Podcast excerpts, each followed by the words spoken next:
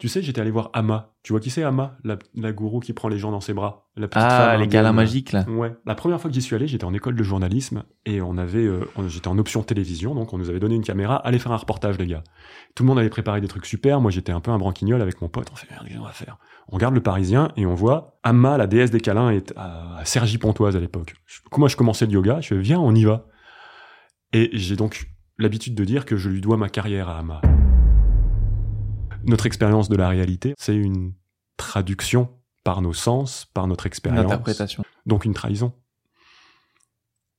Une trahison de quoi? Haha. Je me suis beaucoup renseigné sur euh, les recherches qui sont faites sur la longévité. Et quand j'en parle à des gens, la réaction que j'ai toujours, c'est euh, mais pourquoi tu voudrais vivre plus longtemps? C'est comme si les gens se disaient d'une certaine manière que la vie ne vaut pas le coup d'être vécue au-delà d'un certain temps. En fait, j'avais envie de te poser la question est-ce que tu crois en Dieu? Mais j'aime pas trop la question. Ce serait quoi une meilleure manière de, formuler ça? C'est une bonne question. Mais il y a des techniques de méditation tantrique, et même le Dalai Lama, il raconte que euh, quand il était petit, on l'envoyait dans des charniers, même humains, tu vois, pour justement euh, comprendre que le corps deviendra euh, périssable et pourriture. Et, euh, Enfin, c'est un truc classique, quoi, mais euh, même dans les, dans les tableaux médiévaux, tu vois, les, les vanités, on les voit beaucoup représenter Saint Jérôme ou les danses macabres. C'est une belle vision, moi, je trouve, le crâne. Dans les temples de francs-maçons aussi, il y en a toujours. C'est vrai? Ouais. Enfin, c'est un des symboles utilisés. Un symbole de quoi? Un symbole justement de, de rappel de l'impermanence, de la. Donc ce serait, c'est plus, un- c'est plus un symbole de l'impermanence que de la mort? En même temps, la mort, c'est, ça fait partie de l'impermanence. Ouais. On pourrait même dire que c'est un peu la même chose, non? Bah, c'est.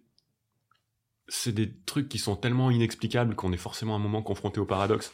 C'est comme. euh, En fait, aujourd'hui, ce qui est mortifère, c'est justement ce qui meurt pas. Tu vois, c'est tous les déchets euh, plastiques qui se qui se décomposent pas.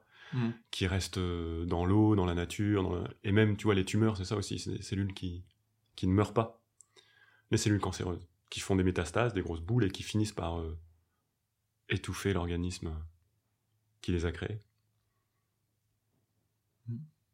Donc en fait, le, le- le- peut-être que justement, le, le périssable est... euh, c'est ce qui nourrit la vie, en fait. Enfin, l'un va pas sans l'autre, hein, c'est Mm. une banalité de le dire, mais...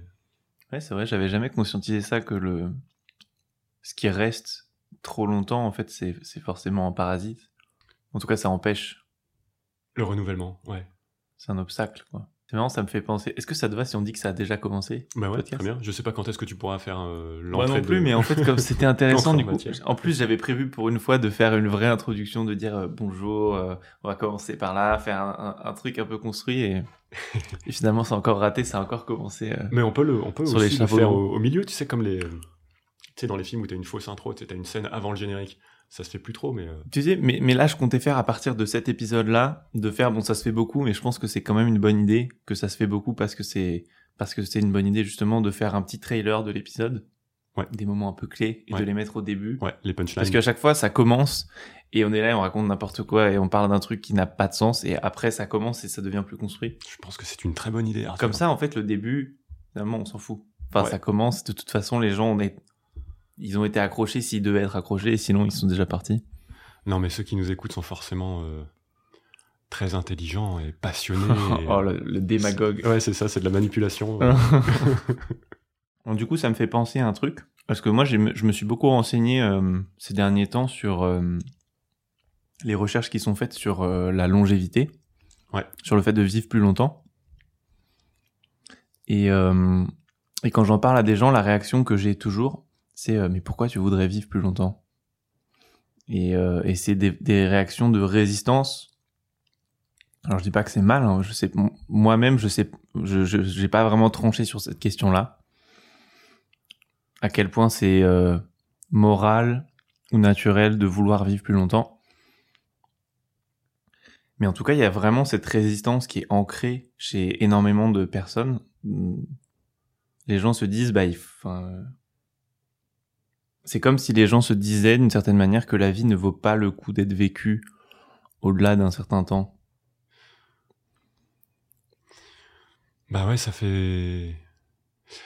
Euh, T'as dû voir du coup, j'imagine que peut-être ça nourrit ta réflexion, cet Américain là qui euh, qui pèse euh, chaque euh, complément alimentaire qu'il mange. Brian euh, Johnson.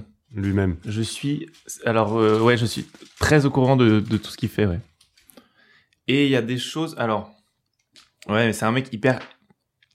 D'ailleurs, c'est bizarre que ce soit un mec aussi controversé parce que parce qu'il fait de mal à personne. Mais euh, mais après, je je Mais c'est comme s'il incarnait une. euh, effectivement, quand quand tu dis à des à des amis, euh, j'ai j'ai pour projet de de vivre le plus longtemps possible. c'est pas ça que je dis, mais je mais je mets le sujet sur la table. Oui. Et c'est vrai qu'il y a certaines choses que je mets en place dans ma vie, même beaucoup de choses, où je pense à, à la longévité, à ma longévité. Mais c'est pas seulement pour moi, c'est aussi, euh, je pense quelque part pour.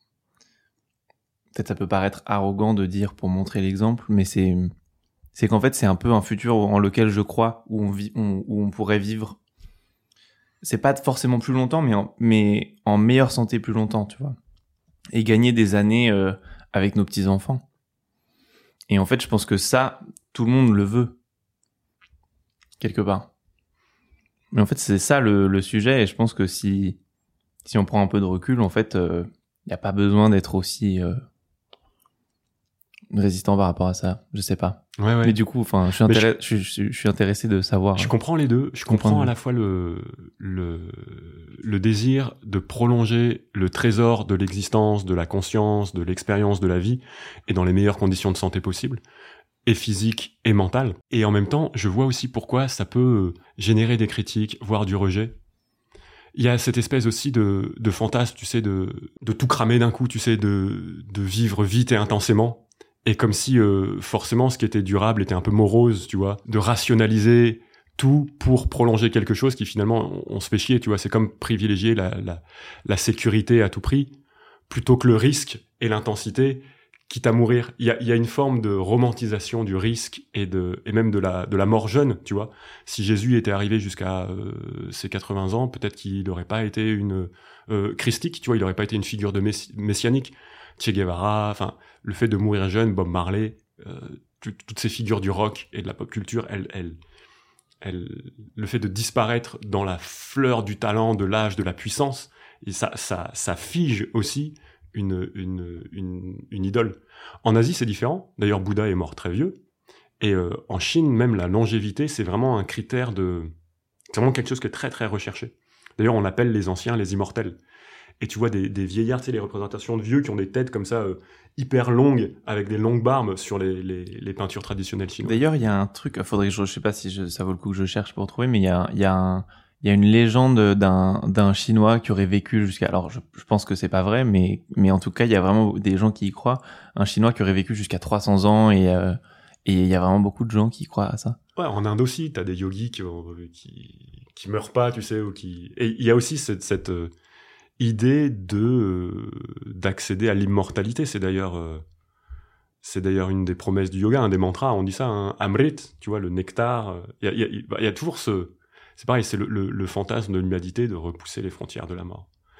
Et alors avec ce Brian Johnson, ça passe par euh, quelque chose qui a l'air en plus très, comme c'est un Américain, très technique, euh, très euh, très en plus c'est un milliardaire donc tu vois il y a le soupçon de la de, l'immoralité derrière la richesse derrière le c'est pour ça aussi que ça, ça peut susciter des rejets mais à titre personnel je pense être traversé vraiment par les deux les deux courants du paradoxe et le fait de voir aussi euh, d'avoir un jeune enfant un petit bébé de voir euh, une, une vie se déployer je pense qu'à un moment c'est aussi sain de laisser la place.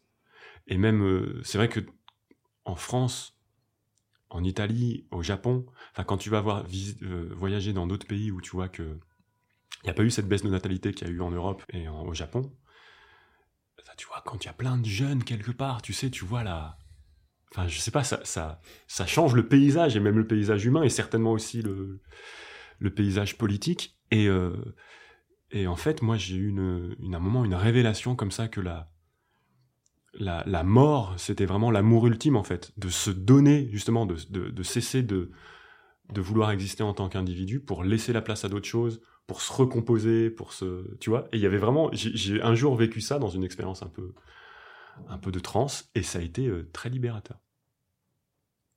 Donc voilà, mais euh, on a sans doute aussi, on a un programme biologique qui fait qu'on on cherche à vivre le plus longtemps et à se reproduire le plus. Enfin, ça c'est.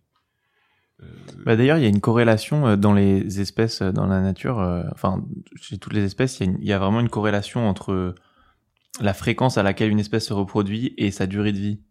uh-huh. Si tu te reproduis beaucoup, tu vas mourir vite. Et si tu te reproduis peu, tu vas, tu vas durer plus longtemps. Par exemple, les rapaces vivent assez longtemps Uh-huh. parce que ils ont, ils ont, ils- leurs portées sont très espacées et, euh, enfin, on dit pas des portées, je pense. Les nichés. euh, les, les nichés, c'est ça comme ça qu'on dit? Je pense, ouais. Ah ouais, bien sûr. Et justement, enfin, et c'est aussi, c'est, et justement, ils, ils peuvent se permettre de se reproduire, euh, de se reproduire moins fréquemment parce qu'ils ont pas de prédateurs. Plus t'as de prédateurs, plus il faut que tu te dépêches de, D'où les lapins. voilà, exactement. Hmm. Ouais, ouais. Oui, oui, c'est sans doute une explication possible. C'est sûr qu'il y a une. Après, on voit bien que les, les êtres humains, ils sont, ils, ils sont tous. C'est, paradoxal parce qu'on est toujours soumis euh, au fonctionnement biologique et on sent bien qu'on détraque aussi euh, cette chaîne de l'évolution, quoi. On est à la fois euh, soumis à ça et en même temps, on, on y échappe aussi, en, en partie en tout cas. Le fait rien qu'on puisse en parler et l'observer et le et le et, l'influencer un petit peu. Mais je sais pas, je pense que ce qui fait aussi très peur avec la longévité, c'est c'est la, la vieillesse, la sénescence. Et on voit aujourd'hui comme euh, la question du grand âge est, euh, est dissimulée aussi, et, et personne n'a envie d'être vieux, grabataire. Personne n'a envie Mais tu sais aussi les- que les, euh, plus les gens meurent vieux, plus leur mort est, euh, enfin, moins, moins ils meurent dans la souffrance. En général, les, plus tu, Oui. plus tu meurs vieux, plus tu meurs vite. Oui. Et c'est, c'est ce qu'on souhaite, enfin, c'est ce qu'on souhaite tous de mourir vite. On veut pas, on veut pas agoniser, c'est ça qu'on redoute. Mais justement, si, enfin, si tu prends soin de toi pendant que t'es encore plutôt jeune, tu as moins de chances, justement, de, enfin, de manière un peu paradoxale, de d'affronter euh, cette euh, cette descente aux enfers. Oui, oui, oui. J'arrive, moi, je suis pas encore dans cet âge où euh, mes parents se rapprochent de la mort, mais j'ai beaucoup d'élèves de yoga qui sont dans cette situation-là. Des gens un peu plus âgés que moi, qui sont plutôt quinquagénaires, qui sont confrontés à la, euh, à la mort imminente de leurs parents, à la prise en charge de physique, sociale. Moi, mes parents, ils sont... mon père, il bosse encore, il est pas encore à la retraite, il a 70 ans, et ma mère, pas loin. Enfin, ça a l'air d'être une épreuve assez traumatisante.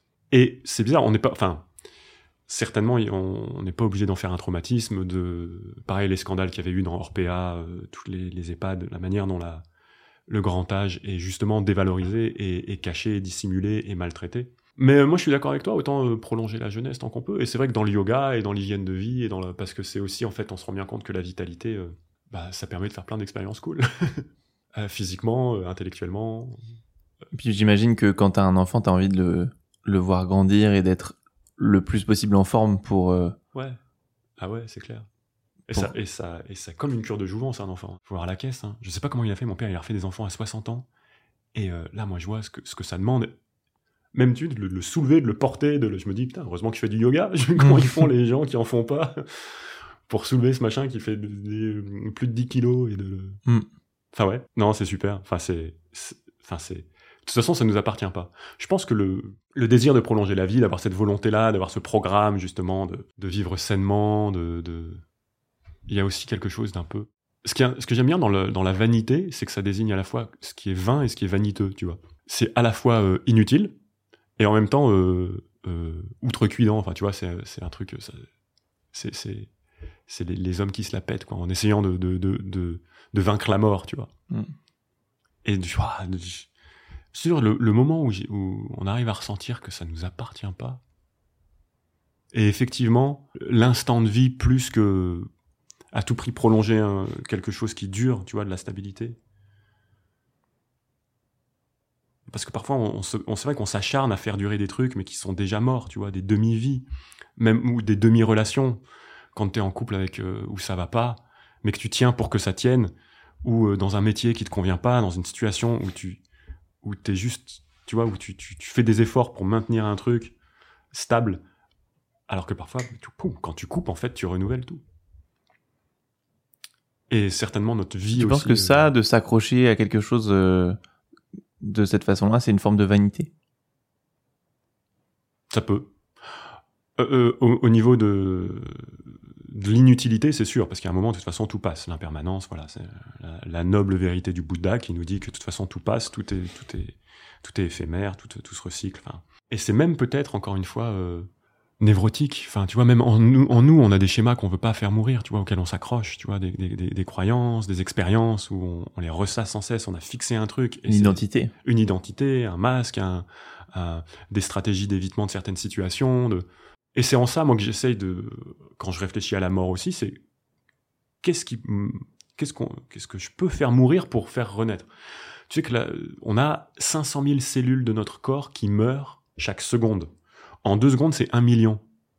Il y en a presque autant qui reviennent. Mais il y a, là, t'imagines le nombre de cellules qui sont mortes depuis qu'on se parle? Et la quasi-totalité de notre apparence physique, la surface de la peau, c'est des cellules déjà mortes. Donc c'est pour ça qu'on se brûle pas tout de suite quand on met la main sur un truc chaud. Donc en fait, ce qu'on voit de nous, c'est déjà mort. Et aussi, il me semble que c'est, je sais plus le temps exact, mais euh, je sais pas pourquoi, c'est peut-être tous les 7 ans ou tous les quelques années que, que nos, cellules, nos cellules se sont entièrement euh, régénérées. Et en fait, si tu vois quelqu'un que t'as pas vu depuis 10 ans, en fait, il y a aucune cellule, il a aucune cellule en commun avec la personne que t'as connue. Alors ça dépend des cellules. Je crois que le squelette, il met 9 ans. Ouais. Donc les os, certaines cellules du cœur, c'est les mêmes depuis ta naissance et ça changera pas.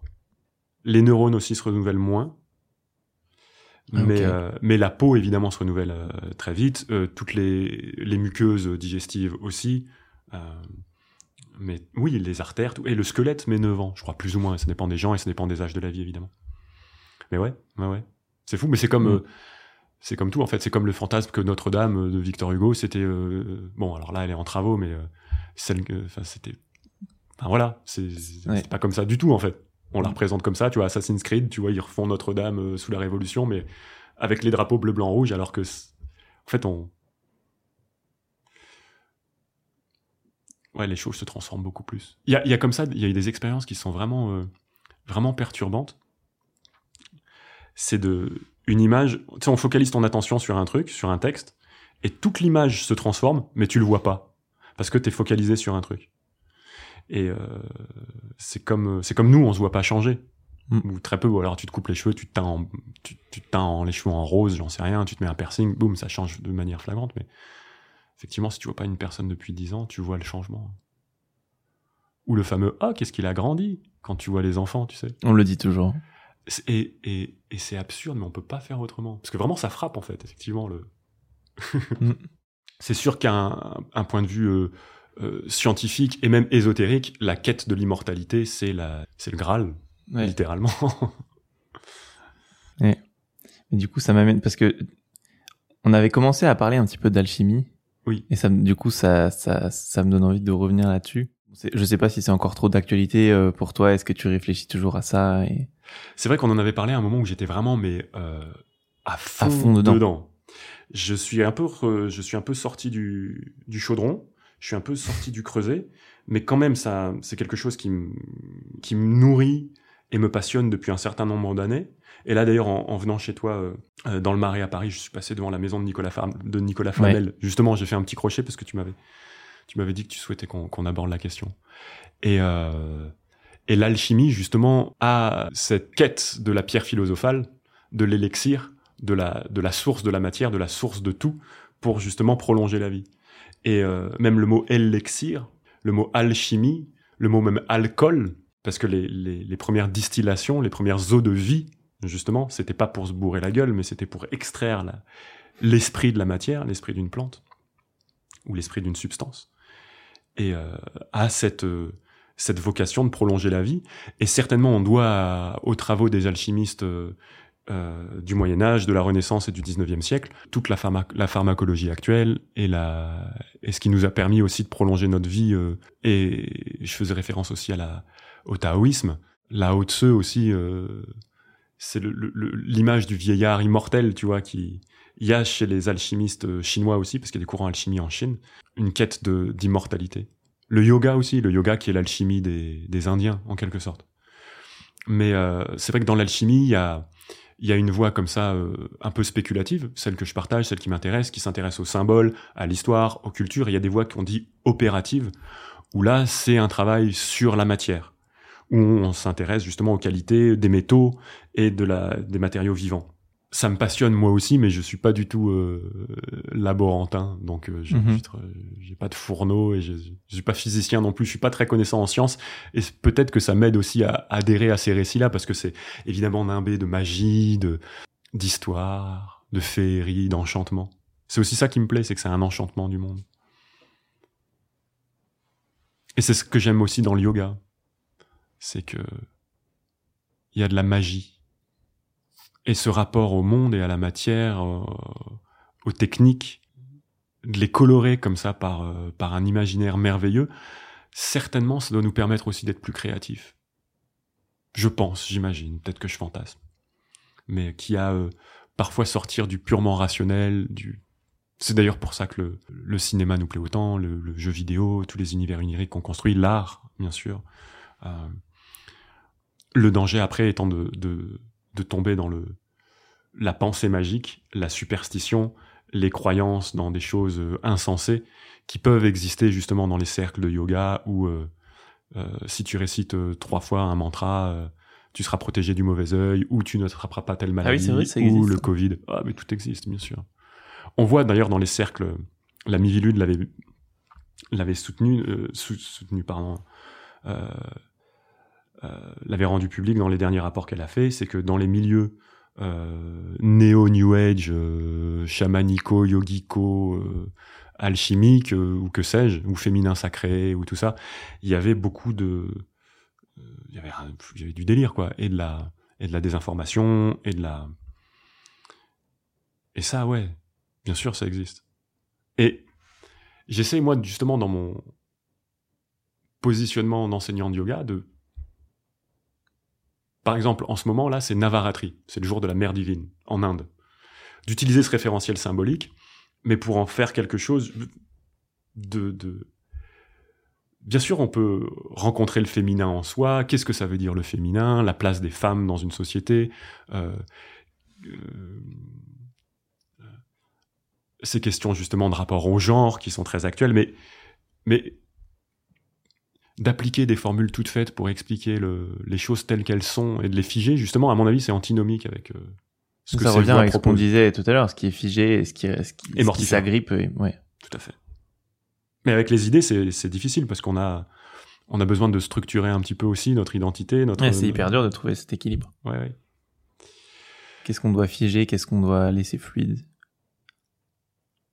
Parce que si on fige rien, euh, on, on se sent plus exister, on peut plus, on peut plus, euh, on sait plus comment établir des relations avec les autres. Oui, les psychotiques sont. Il faut que, au moins, aux yeux des autres, on ait une identité un peu fixe.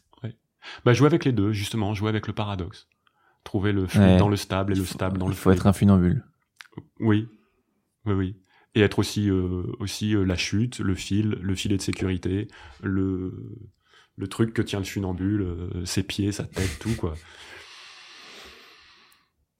Et euh, c'est vrai qu'en alchimie, du coup, ça, c'est assez polarisé. C'est un rapport de la matière, justement, qui est sexualisé. Un peu comme en yoga, tu vois, il y a le côté masculin, solaire, yang, apparent, du feu. Il y a le côté féminin, caché, Mm. horizontal. On avait discuté de ça lors de notre dernier échange ici au micro sur euh, justement la, le yoga avec euh, euh, le plan de la matière, le plan de la kundalini, le plan de la shakti, qui est le plan horizontal, prakriti, Mhm. qui est cette Le justement cette le féminin. vitalité, le féminin, le, le- la force du serpent, ce que Freud pourrait appeler la libido, le désir, vraiment la vie qui se- qui qui surgit Oui, le mais potentiel aussi, oui. le potentiel, voilà le, le- et le plan du purusha, du vertical, du shiva. J'avais pas. Tu sais que je, enfin, j'ai j'ai avancé dans mes réflexions aussi sur cette dualité, sur cette et euh, euh, dans les derniers mois, et j'ai commencé à lire Jung aussi. Ouais. Et, et du coup, j'ai j'ai je j'ai commencé à faire le parallèle entre la psychologie occidentale et et euh, ce que j'ai appris euh, en, en yoga. Et en fait, je découvre tout le temps des nouvelles choses qui ça qui qui s- qui s'ancrent dans cette dualité. Oui. Et par exemple, ce, ce que tu viens de dire, j'avais j'avais jamais pensé à ça, le, le vertical et l'horizontal. Hum. C'est euh, pendant ma formation de yoga en Inde, il y avait un des enseignants qui avait fait You know what is yoga? Et il avait dessiné une croix sur le paperboard comme ça, Et en fait, même le symbole de la croix euh, chrétienne, Euh, c'est ce point de rencontre entre le plan vertical, qui serait le plan euh, existentiel. Non, le plan existentiel, pardon, c'est le plan plutôt de la Shakti, le plan horizontal, de l'existence dans le temps. D'ailleurs, souvent, on, on- on trace la courbe du temps, on le voit de manière linéaire comme une ligne horizontale. Et le temps de l'instant, le temps de la conscience, qui est le plan essentiel. De, tu sais, Essentiel Sartre, dans quel sens? Sartre disait l'existence précède l'essence. Ouais. Comme quoi il y avait du Prakriti avant Purusha. Alors juste être- pour, pour les gens qui sont pas trop familiers avec ça, Prakriti c'est euh, c'est euh, le toujours euh, la la matière, La le nature, féminin, voilà. le- et Purusha la conscience, le- la lumière en quelque sorte, C'est ça. le masculin. Le flash. L'instant. La différence entre la durée et l'instant. La durée et l'instant. Alors, ça c'est juste pour le placer dans un référentiel temporel. Mais c'est c'est bien au-delà de ça. C'est entre, euh, oui, euh, l'existence et l'essence. Le plan existentiel qui fait qu'on est un moment jeune, un moment vieux, que il y a les cycles, c'est le matin, c'est le soir, c'est le... Mais Et notre ça, ça correspond à quoi L'existence? prakriti, Prakriti. le plan horizontal, le plan de notre matière. On vieillit, on a un corps, on doit le nourrir. on doit- D'accord. Et Purusha, ce serait le plan, la conscience. C'est la On- conscience qui n'a pas de, de durée, oui. on est toujours notre conscience elle elle est un, elle est si dans sa pure essence elle est inchangeante. Mais ça c'est c'est juste une représentation géométrique. Évidemment que dans notre vie c'est pas des lignes parfaitement horizontales et parfaitement verticales. Tout est traviole. Mais ce point de rencontre entre la conscience qui s'incarne la lumière qui descend vers la matière de la transcendance et le plan de la matière qui s'élève vers la lumière de l'immanence c'est euh, c'est ces deux c'est la figure géométrique de l'étoile de David elle symbolise ça aussi. Du triangle pointe vers le haut qui est la matière qui s'élève vers la lumière. Nous on était il y a pas très longtemps des batraciens. On est devenus des primates et on a commencé à regarder les étoiles. Ah et on- on commence à accéder à l'abstraction jusqu'à la foi et même la science la plus poussée. Et ceux qui ont la foi, ceux qui croient qu'il y a une transcendance, imaginent qu'il y a un courant inverse de pure conscience qui descend s'incarner dans la matière. D'ailleurs, ce que tu viens de dire, ça me fait penser que cette croix dont on parle, donc la, la rencontre du, des, de ces deux énergies, euh, la, au Moyen Âge, c'était vraiment une croix euh, comme ça, avec l'horizontal et le, le vertical étaient euh, égaux, Oui, qu'on appelle croix grecque. la croix grecque. Ouais. Et au fur et à mesure, le, le plan horizontal est- est- a commencé à monter Oui, et, et ça symbolise une sorte de détachement de la matière vers le, Alors dans la croix latine, un qui est la croix esprit, du quoi. crucifix, ouais, c'est euh, d'ailleurs on voit que c'est au contraire même ça descend en plus, plus. ça a été, ça a été progressif. Ouais, ouais. Euh, alors ça, il y a tout un symbolisme de la croix que je connais pas très très bien moi. Ouais. Mais on peut même voir, euh, je crois que le signe du Vatican, derrière le pape, tu vois même une croix retournée. Alors, façon antéchrist, quoi, tu vois, comme, euh, comme les rockers qui ont des tatouages euh, avec le- la barre euh, horizontale justement plus bas sur la barre verticale. Il Euh, me semble que d'ailleurs l'église euh, Saint-Pierre à Rome, euh, euh, c'est une des seules où, où qui est formée justement sur cette croix-là. Ah oui. Ouais. Architecturalement, tu veux dire? Architecturalement, et le centre est vraiment au centre de la croix. Ah, ah. Enfin bref, c'est juste une petite aparté. Bah, dans, Un dans- petit en fait, dans plein de cultures, on voit cette, euh, justement ces correspondances, Ouais. ces, euh, ces, ces référentiels-là qui sont... euh, bon, le yin et le yang, c'est d'une manière plus circulaire. C'est pour ça aussi que le, le diagramme est intéressant, parce qu'il est, euh, il est courbe, et il est en cercle, et on peut même l'imaginer en boule, en trois dimensions, et, et, et mouvant. Tandis qu'une croix, il y a quelque chose de vraiment très 2D, très figé, très binaire, justement, masculin, féminin, qui laisse assez peu de place à l'entre-deux. Euh, Et, Jung, qui s'est beaucoup inspiré justement pour euh, théoriser euh, en psychologie des profondeurs, comme on disait à l'époque, pour les débuts de la psychanalyse, justement, il s'est beaucoup intéressé au Yiking, à l'alchimie chinoise et même à l'alchimie ésotérique européenne. Il s'est vraiment plongé dans les grimoires et on lui doit des notions qui sont aujourd'hui très connues comme extraverti, introverti, euh, inconscient collectif, archétype, ces choses-là, qui sont euh, synchronicité, c'est des notions qu'on doit à Mhm. Jung. Et euh, dans la vision de l'alchimie, le masculin, c'est aussi ce qui va du dedans vers le dehors. Le féminin, c'est ce qui va du dehors vers le dedans. Et mais même un courant électrique, en fait, il y a un pôle plus, un pôle moins. En fait, le, la, la, réalité physique, elle est aussi euh, polarisée quelque part. Euh, donc c'est une vision qui peut être, euh, d'un point de vue symbolique, un peu, un peu éculée, un peu, un peu ancienne, euh, un peu binaire justement, un peu. Mais d'un autre côté, euh, c'est quelque chose que j'ai remarqué aussi, tu sais, euh, les Indiens, ils ont toujours le chiffre 108, tu sais, avec le 1, le 0 et le, le 8. Tu sais, le, les dieux ont 108 noms, les malas, les colliers. Je savais pas ça. Ils ont 108 perles. Le nombre 108 est un nombre très auspicieux en, en Inde. Les Indiens anciens qui ont, qui ont été les inventeurs des mathématiques. Et en fait, le, le 108 a un niveau symbolique qui représente justement le 1 du vertical du masculin, du yang, du purusha, le 0 qui est le, le, le, vide du féminin, ce qui accueille, ce qui est réceptif. Ouais. Et avec le 1 et le 0, tu crées l'infini. Si tu veux, c'est comme le yin, le yang et le chi, ce qui Ah. meut l'infini. Et tout le numérique, tout ce qui est fait dans un appareil numérique, euh, tous les films Netflix, toutes tes conversations téléphoniques, tous les programmes informatiques, c'est une succession de 0 et de 1. Donc avec cette binarité, avec cette dualité, en fait, en les combinant, on accède à une infinité de possibilités. Bon, c'est euh, Ouais. C'est schématique, mais c'est euh, c'est Oui, mais après, dans, dans, enfin, dans, dans ce cas-là, ils sont, ils sont complètement détachés de leur signification. Le 0 et le 1, non? Certes, il n'empêche que c'est un plein, un vide, Ouais. un on, Oui, un non, off. c'est vrai. c'est un tic tac, et puis c'est comme le morse, quoi. Enfin, tu sais, et qu'avec ça, on réussit à créer énormément de choses. Euh, tout ce qui est dans nos téléphones portables, tout ce qui est, enfin, tout ce que le numérique génère, euh, crée comme euh, comme musique, comme euh, comme contenu, comme euh, comme langage, comme Mais c'est vrai qu'en fait, on peut tout voir à travers ce prisme-là. De, j'ai, enfin, j'ai l'impression. En tout cas, en tout cas, il y a tellement de choses qui se, qui peuvent se lire comme ça.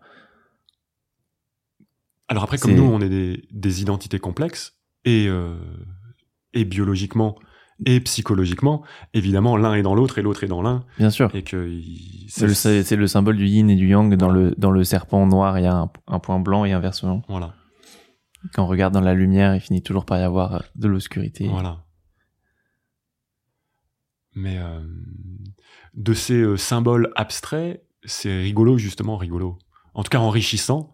Moi, ça me ça me parle de, de, de trouver des justement des repères, des jeux, des c'est comme euh, euh, c'est comme justement décrypter un petit peu. Alors l'avantage qu'on a en vivant à Paris et, euh, en, dans- en étant dans, dans, un lieu qui est qui est habité par les hommes depuis longtemps, c'est que toutes les époques se, succèdent. Et donc là, il y a Nicolas Flamel pas loin, mais toute la Renaissance, tout, en fait, tout le, euh, tous les, même le Paris 19e est pétri de symboles alchimiques de partout. Tu vas sur le musée d'Orsay, qui était une gare avant, tu vois euh, le caducée, tu vois la figure du serpent, les deux serpents qui montent sur le, sur le, bâton d'Hermès avec les deux ailes en haut.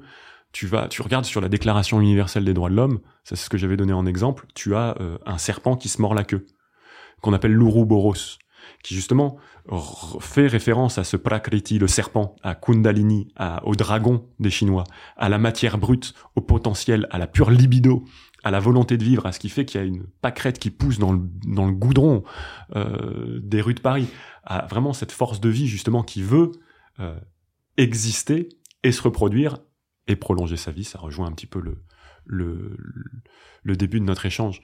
Et, donc, sur la Déclaration universelle des droits de l'homme 1789, le fondement de, de la République et de, de l'État français euh, contemporain, en tout cas une des sources à laquelle il se réfère souvent, sur le document qui est pas très loin d'ici aussi, euh, l'original au musée Carnavalet euh, dans le Marais, tu vois en tête, donc tu vois le bonnet phrygien, tous les symboles euh, classiques de la République, et tu vois un serpent qui se mange la queue, qu'on appelle donc Ouroboros, qui signifie justement le, symbole du cercle aussi, c'est la, la totalité et l'éphémère et ce qui circule et ce qui se mange la queue et ce qui s'auto-génère et s'auto-dévore.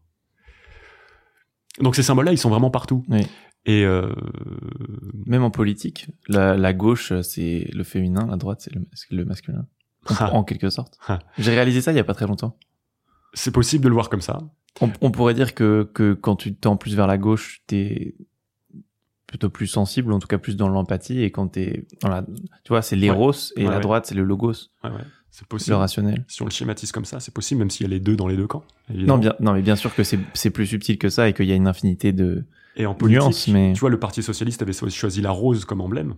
Et la rose, c'est un symbole ésotérique puissant, un peu comme le lotus en Orient, justement d'une fleur très fragile qui révèle son cœur, donc ce qui est la plus vulnérable, plus précieuse, qui sent très bon, protégée d'épines.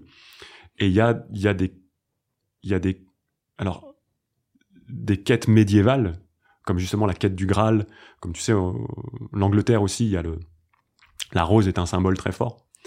Euh, et il y a un ordre qu'on appelle la rose-croix, aussi justement au centre de cette croix, là où la conscience rencontre l'essence. Il y a cette rose, ce lotus, ce- cette rencontre, justement cette non-dualité, arriver à transcender juste la contradiction du masculin et du féminin et d'être dans l'androgynie parfaite du centre, du milieu. et la rose représenterait la fragilité de cet équilibre, c'est ça ou? Et la fragilité et la pureté et la seule... Le miracle Le centre. Le centre de la roue, là où justement... euh, euh, comme l'œil du cyclone, tout chahute au centre, en périphérie, tout est bah, en mouvement. Mais là, dans le, tch, la rencontre de la, de la conscience et de, de l'essence et de l'existence, tout au centre du cercle, là, dans cet espace de, de, de, de, de pure euh, joie, extase, de pure... euh, Mais moi, je pensais que tu allais dire euh, les loges franc-maçonnes qui sont encore existantes euh, dans la politique euh, américaine et européenne. Bien sûr que la, République telle qu'elle s'est construite en Europe et aux États-Unis, c'était beaucoup des... C'est un, certain prolongement de l'alchimie, ou en tout cas des courants ésotériques, donc cachés, qui existent encore, les fameuses sociétés secrètes. Les complotistes font leur miel là-dessus, mais c'est des choses qui sont en fait assez... on trouve beaucoup de documentation, et en fait, même si c'est euh, confidentiel, c'est rarement si secret que ça. Mais évidemment, quand c'est frappé du sceau de la confidentialité ou du secret, ça peut générer toute une fantasmagorie et, euh, une suspicion qui certainement mérite de l'être. Les yogis en Inde aussi étaient euh, des confréries ésotériques. Avant, c'est nouveau que ça soit sorti des grottes et que les techniques de yoga, de méditation, ces symboles-là, ces, euh, ces notions même, Purusha, Prakriti, c'était réservé avant et c'était enseigné euh, euh, juste de maître à disciple sans que ce soit euh, exposé. Alors certains disent que justement ça aide à ce que ce soit pas dévoyé, ça protège un petit peu et ça permet une certaine euh, intégrité dans l'usage et la transmission de ces techniques-là et de ces référentiels-là. D'autres disent qu'au contraire, il faut les, les partager le plus possible pour, pour que chacun puisse faire usage de ces espaces-là. Mais oui, en politique, euh, en tout cas, ça continue. Alors maintenant, c'est beaucoup des sphères d'influence. euh, euh, mais si tu vas au tribunal, là, sur l'île de la Cité, il y a aussi plein de symboles maçonniques partout, évidemment. C'est connu sur le billet du dollar, avec le delta lumineux, l'œil qui est dans la pyramide. Enfin voilà. En fait, on, se construit avec des symboles en permanence. Et les États et les- se construisent avec des symboles. Celui-là, tu sais ce qu'il représente le le triangle avec l'œil à l'intérieur? Le delta lumineux, Le oui, c'est l'œil de la conscience. C'est justement le, le triangle pointe vers le haut. C'est comme le troisième œil, c'est comme l'œil d'Horus. C'est le c'est la clairvoyance de la pure Mhm. conscience, de la pure connaissance, du pur purusha justement, qu'on appelle d'ailleurs dans le mantra de ceux qui pratiquent l'ashtanga yoga ou l'ayangar yoga, c'est deux écoles de yoga qui sont assez euh, euh, assez reconnues aujourd'hui. Le mantra, on dit purusha akaram à la fin du mantra. Donc on appelle le purusha, on appelle le troisième œil, on appelle la conscience universelle. Euh, je je suis pas initié moi à la, à la franc-maçonnerie, mais euh, mais voilà encore une fois, il y a, des tas de ressources, soit en librairie, soit sur internet. Alors sur internet évidemment, on peut vite trouver des contenus qui sont euh, un- peu suspicieux, donc un peu suspects, mais euh, on peut même aller visiter euh, la Grande Loge de France. Il y a des musées, il y a des, enfin c'est voilà. Est-ce que tu penses que ça, la franc-maçonnerie et et l'alchimie, d'une certaine manière, c'est des, restes d'une spiritualité occidentale de laquelle on se serait éloigné. Est-ce que tu penses que c'est une, façon euh, pertinente de le, de le dire ou? Oui et non. Oui, dans le sens où effectivement, c'est. D'ailleurs, ils sont beaucoup euh, structurés en réaction à l'Église catholique romaine. Tu vois, on les appelait les. Enfin, c'est pour ça que c'était secret d'ailleurs parce qu'au départ c'était des courants hérétiques. D'accord que la France franc-maçonnerie c'est euh, un mouvement athée. Bon, je sais pas si c'est un mouvement, mais c'est. Alors là aussi c'est paradoxal parce que tu as des loges qui sont très anticléricales, ou dans le sens où c'était vraiment, enfin. Euh, euh, d'ailleurs, la, la, loi de la laïcité de 1901 et le principe républicain de laïcité tel qu'il s'est construit à tel point de se figer et de crisper un petit peu des identités en France, c'est beaucoup euh, à émerger du creuset franc-maçon. Euh, la liberté d'association aussi, justement. Euh, un, tas de grandes lois républicaines se sont, se sont, sont émergées, ont émergé grâce justement ou à cause ou avec ou dans ces loges maçonnes. T'as des loges juives, tu as des loges complètement athées, tu as des loges, voilà. Donc c'est décorrélé de la religion finalement à la fois ça l'est, et en même temps c'est complètement corrélé à la religion, dans le sens où tu as des rites, dans le sens où tu as une espèce de mystique, et dans le sens où ça s'est euh, aussi élaboré en réaction à la religion institutionnalisée de l'Église catholique romaine. Donc il y a à la fois des parois et des porosités. Comme, euh, Mais voilà, c'est pas un univers avec lequel je suis très très familier non plus. J'ai fréquenté des maçons quand j'étais journaliste, il y en a qui le disaient. J'ai eu aussi des, euh, des compagnes qui commençaient leur initiation, donc elles me racontaient un peu comment ça se passe. Ça m'intéresse, donc il y a aussi... Euh, je, je, je, regarde un petit peu ce qui se fait, mais je n'ai pas été initié, je suis pas allé dans un temple, je suis pas passé sous le bandeau. J'ai pas fait ces rites-là. Il y a beaucoup de rites, d'ailleurs, euh, euh l'opéra de Mozart, La flûte enchantée, ça raconte une initiation euh, de maçon. Ah oui? Ouais.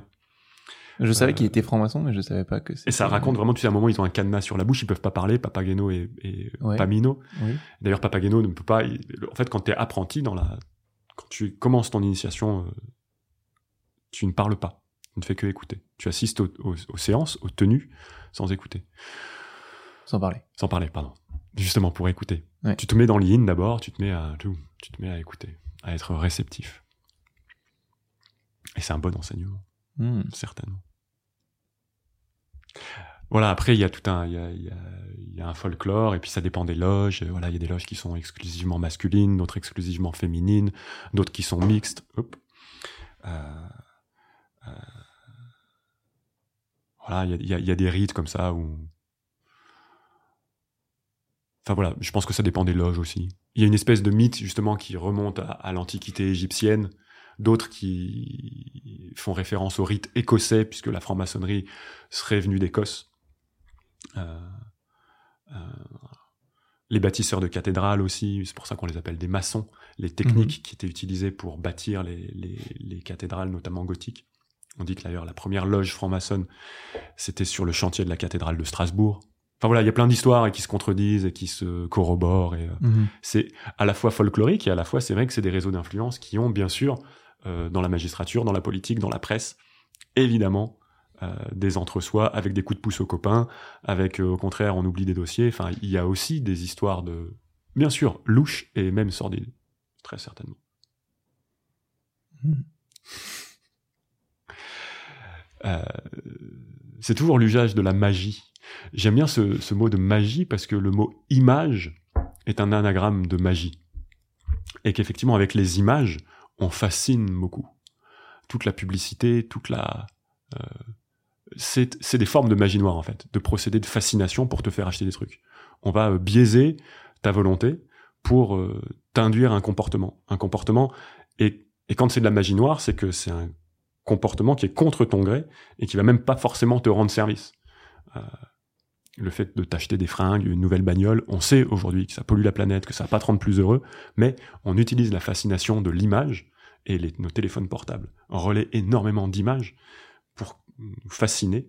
D'ailleurs, ce mot de fascination est aussi intéressant parce qu'il vient du faisceau et du fascisme. Et euh, sur euh, le passeport français, tu as un faisceau Le faisceau, c'est justement ce fagot en fait de plusieurs brins qui sont ensemble. Et, euh, et tu vois sur tous les bâtiments publics un faisceau qui fait qu'ensemble on est plus fort. Au départ, c'est ça un faisceau.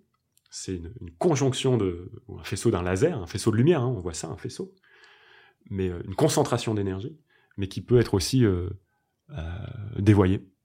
D'ailleurs, Fago, c'est le nom d'un des disciples du diable dans Le Maître et Marguerite. Je sais pas s'il y a un rapport avec ça.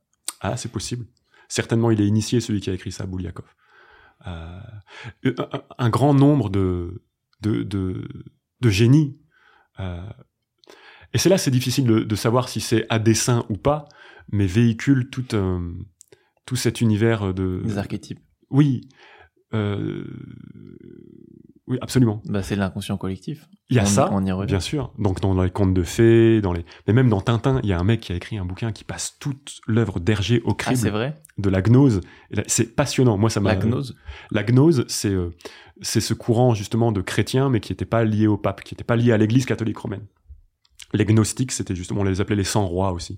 C'est ceux qui euh, avaient un rapport mystique à la à la à la, euh, à la vie. La gnose, c'est comme euh, tu sais les gnossiennes. Parce que maintenant, quand on dit agnostique, c'est Ouais. c'est quand on, c'est ceux qui disent qu'ils ne savent pas, Ouais. qui ne savent pas si, Gnose, ça veut dire si connaissance. Dieu existe ou pas.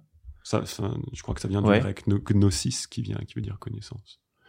Et les, les gnostiques, c'était des courants justement qui étaient considérés comme hérétiques par l'Église catholique romaine et qui ont un peu été, euh, qui ont un- voilà, qui ont un dé- dérivé dans certaines, euh, euh, dans certaines obédiences. Et c'était, c'était louche de travailler avec justement, euh, de travailler avec les cadavres, de travailler avec la matière, de parler à la matière, de- d'explorer les métaux. Alors il y a un rapport aussi, on, on l'a, on l'a la- la- l'alchimie, la tarte à la crème de l'alchimie, c'est transformer le plomb en or, n'est-ce pas?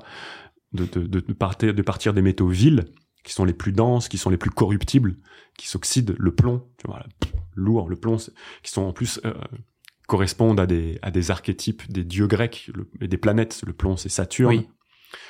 Ensuite, l'étain, oui, c'est des, des, Jupiter. du coup, des, des avatars euh, romains qui correspondent grecs. aux dieux grecs. Mais Voilà. Oui. Et qui sont certainement aussi hérités de l'Égypte. Parce qu'en fait, euh, on a une image de, de l'Égypte euh, très monolithique, avec le, les pyramides, les momies, les sarcophages, mais en fait, ça a duré hyper longtemps. Il y a moins de distance dans le temps entre Cléopâtre et nous qu'entre les pyramides et Cléopâtre.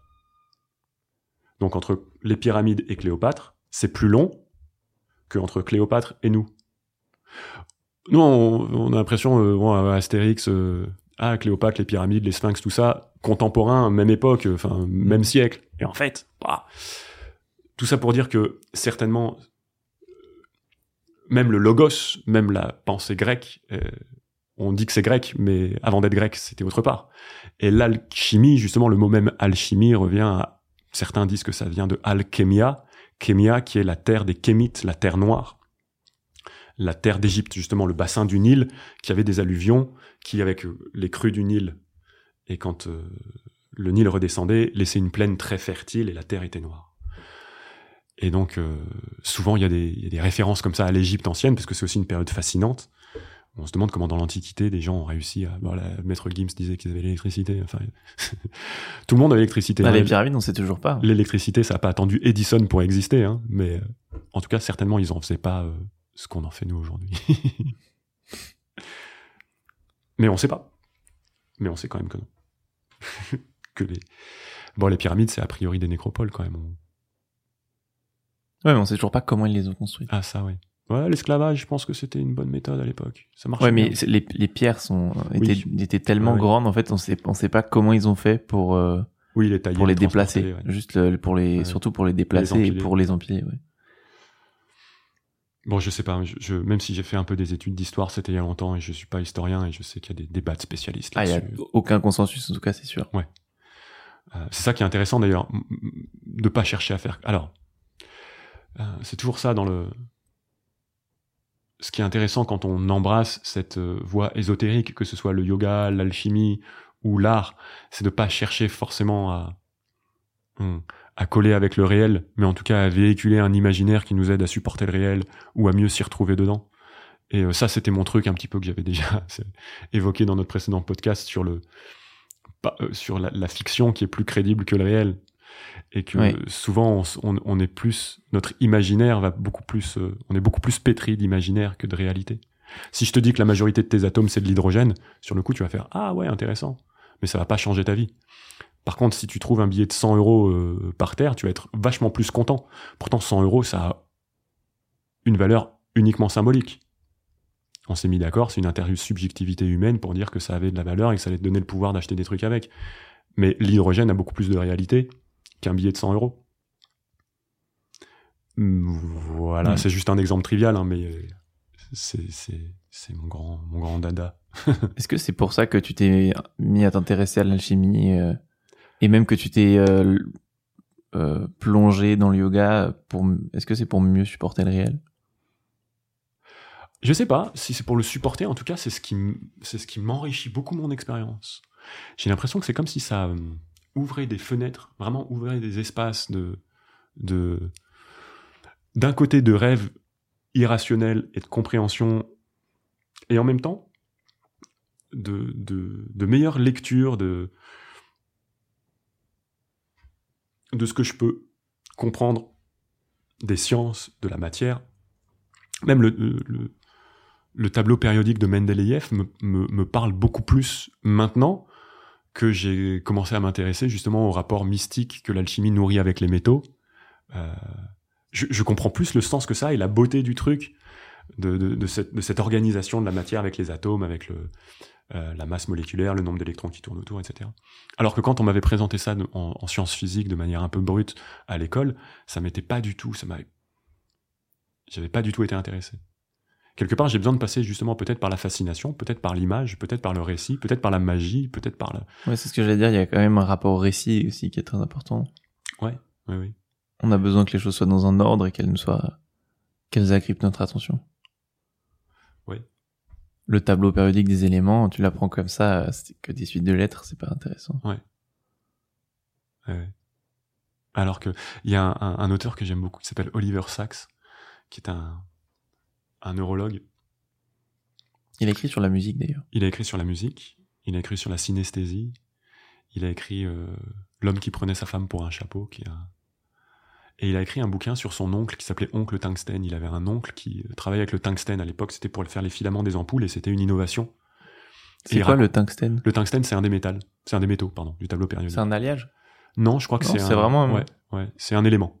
Ah bon Et, euh, et justement, il raconte comment, enfant, cet oncle-là, dans son laboratoire, avait des lingots de métaux assez rares, et lui-même faisait des expériences sur la matière, et il raconte le rapport amoureux qu'il avait avec euh, la marmite de cuivre euh, rutilante dans laquelle on faisait des confitures, la texture mate du zinc de la gouttière, le vieux, la vieille tôle rouillée, oxydée en fer dans le fond du jardin. Effectivement, quand tu mets avec sensorialité euh, ce rapport à la, matière, ça lui donne beaucoup plus de d'âme, d'esprit. C'est d'ailleurs ce que revendiquent les alchimistes, c'est que la matière, en fait, elle est animée, elle a un esprit. On dit que justement la matière, c'est qu'il y a un tiers d'âme et donc deux tiers d'autre chose. Il y a le corpus, l'animus et le spiritus qui sont les trois, euh, les- les- comme les gunas. On n'en avait pas parlé déjà. Euh, les Gunas, on a dû en parler aussi. Alors par contre là, on, bon, c'est c'est pas des trucs. euh, je pense pas que la plupart des gens sont familiers avec ça. Les gunas, c'est les trois énergies fondamentales en yoga. C'est un terme sanskrit, guna. Qui composent d'ailleurs le prakriti et la, la Voilà. matière.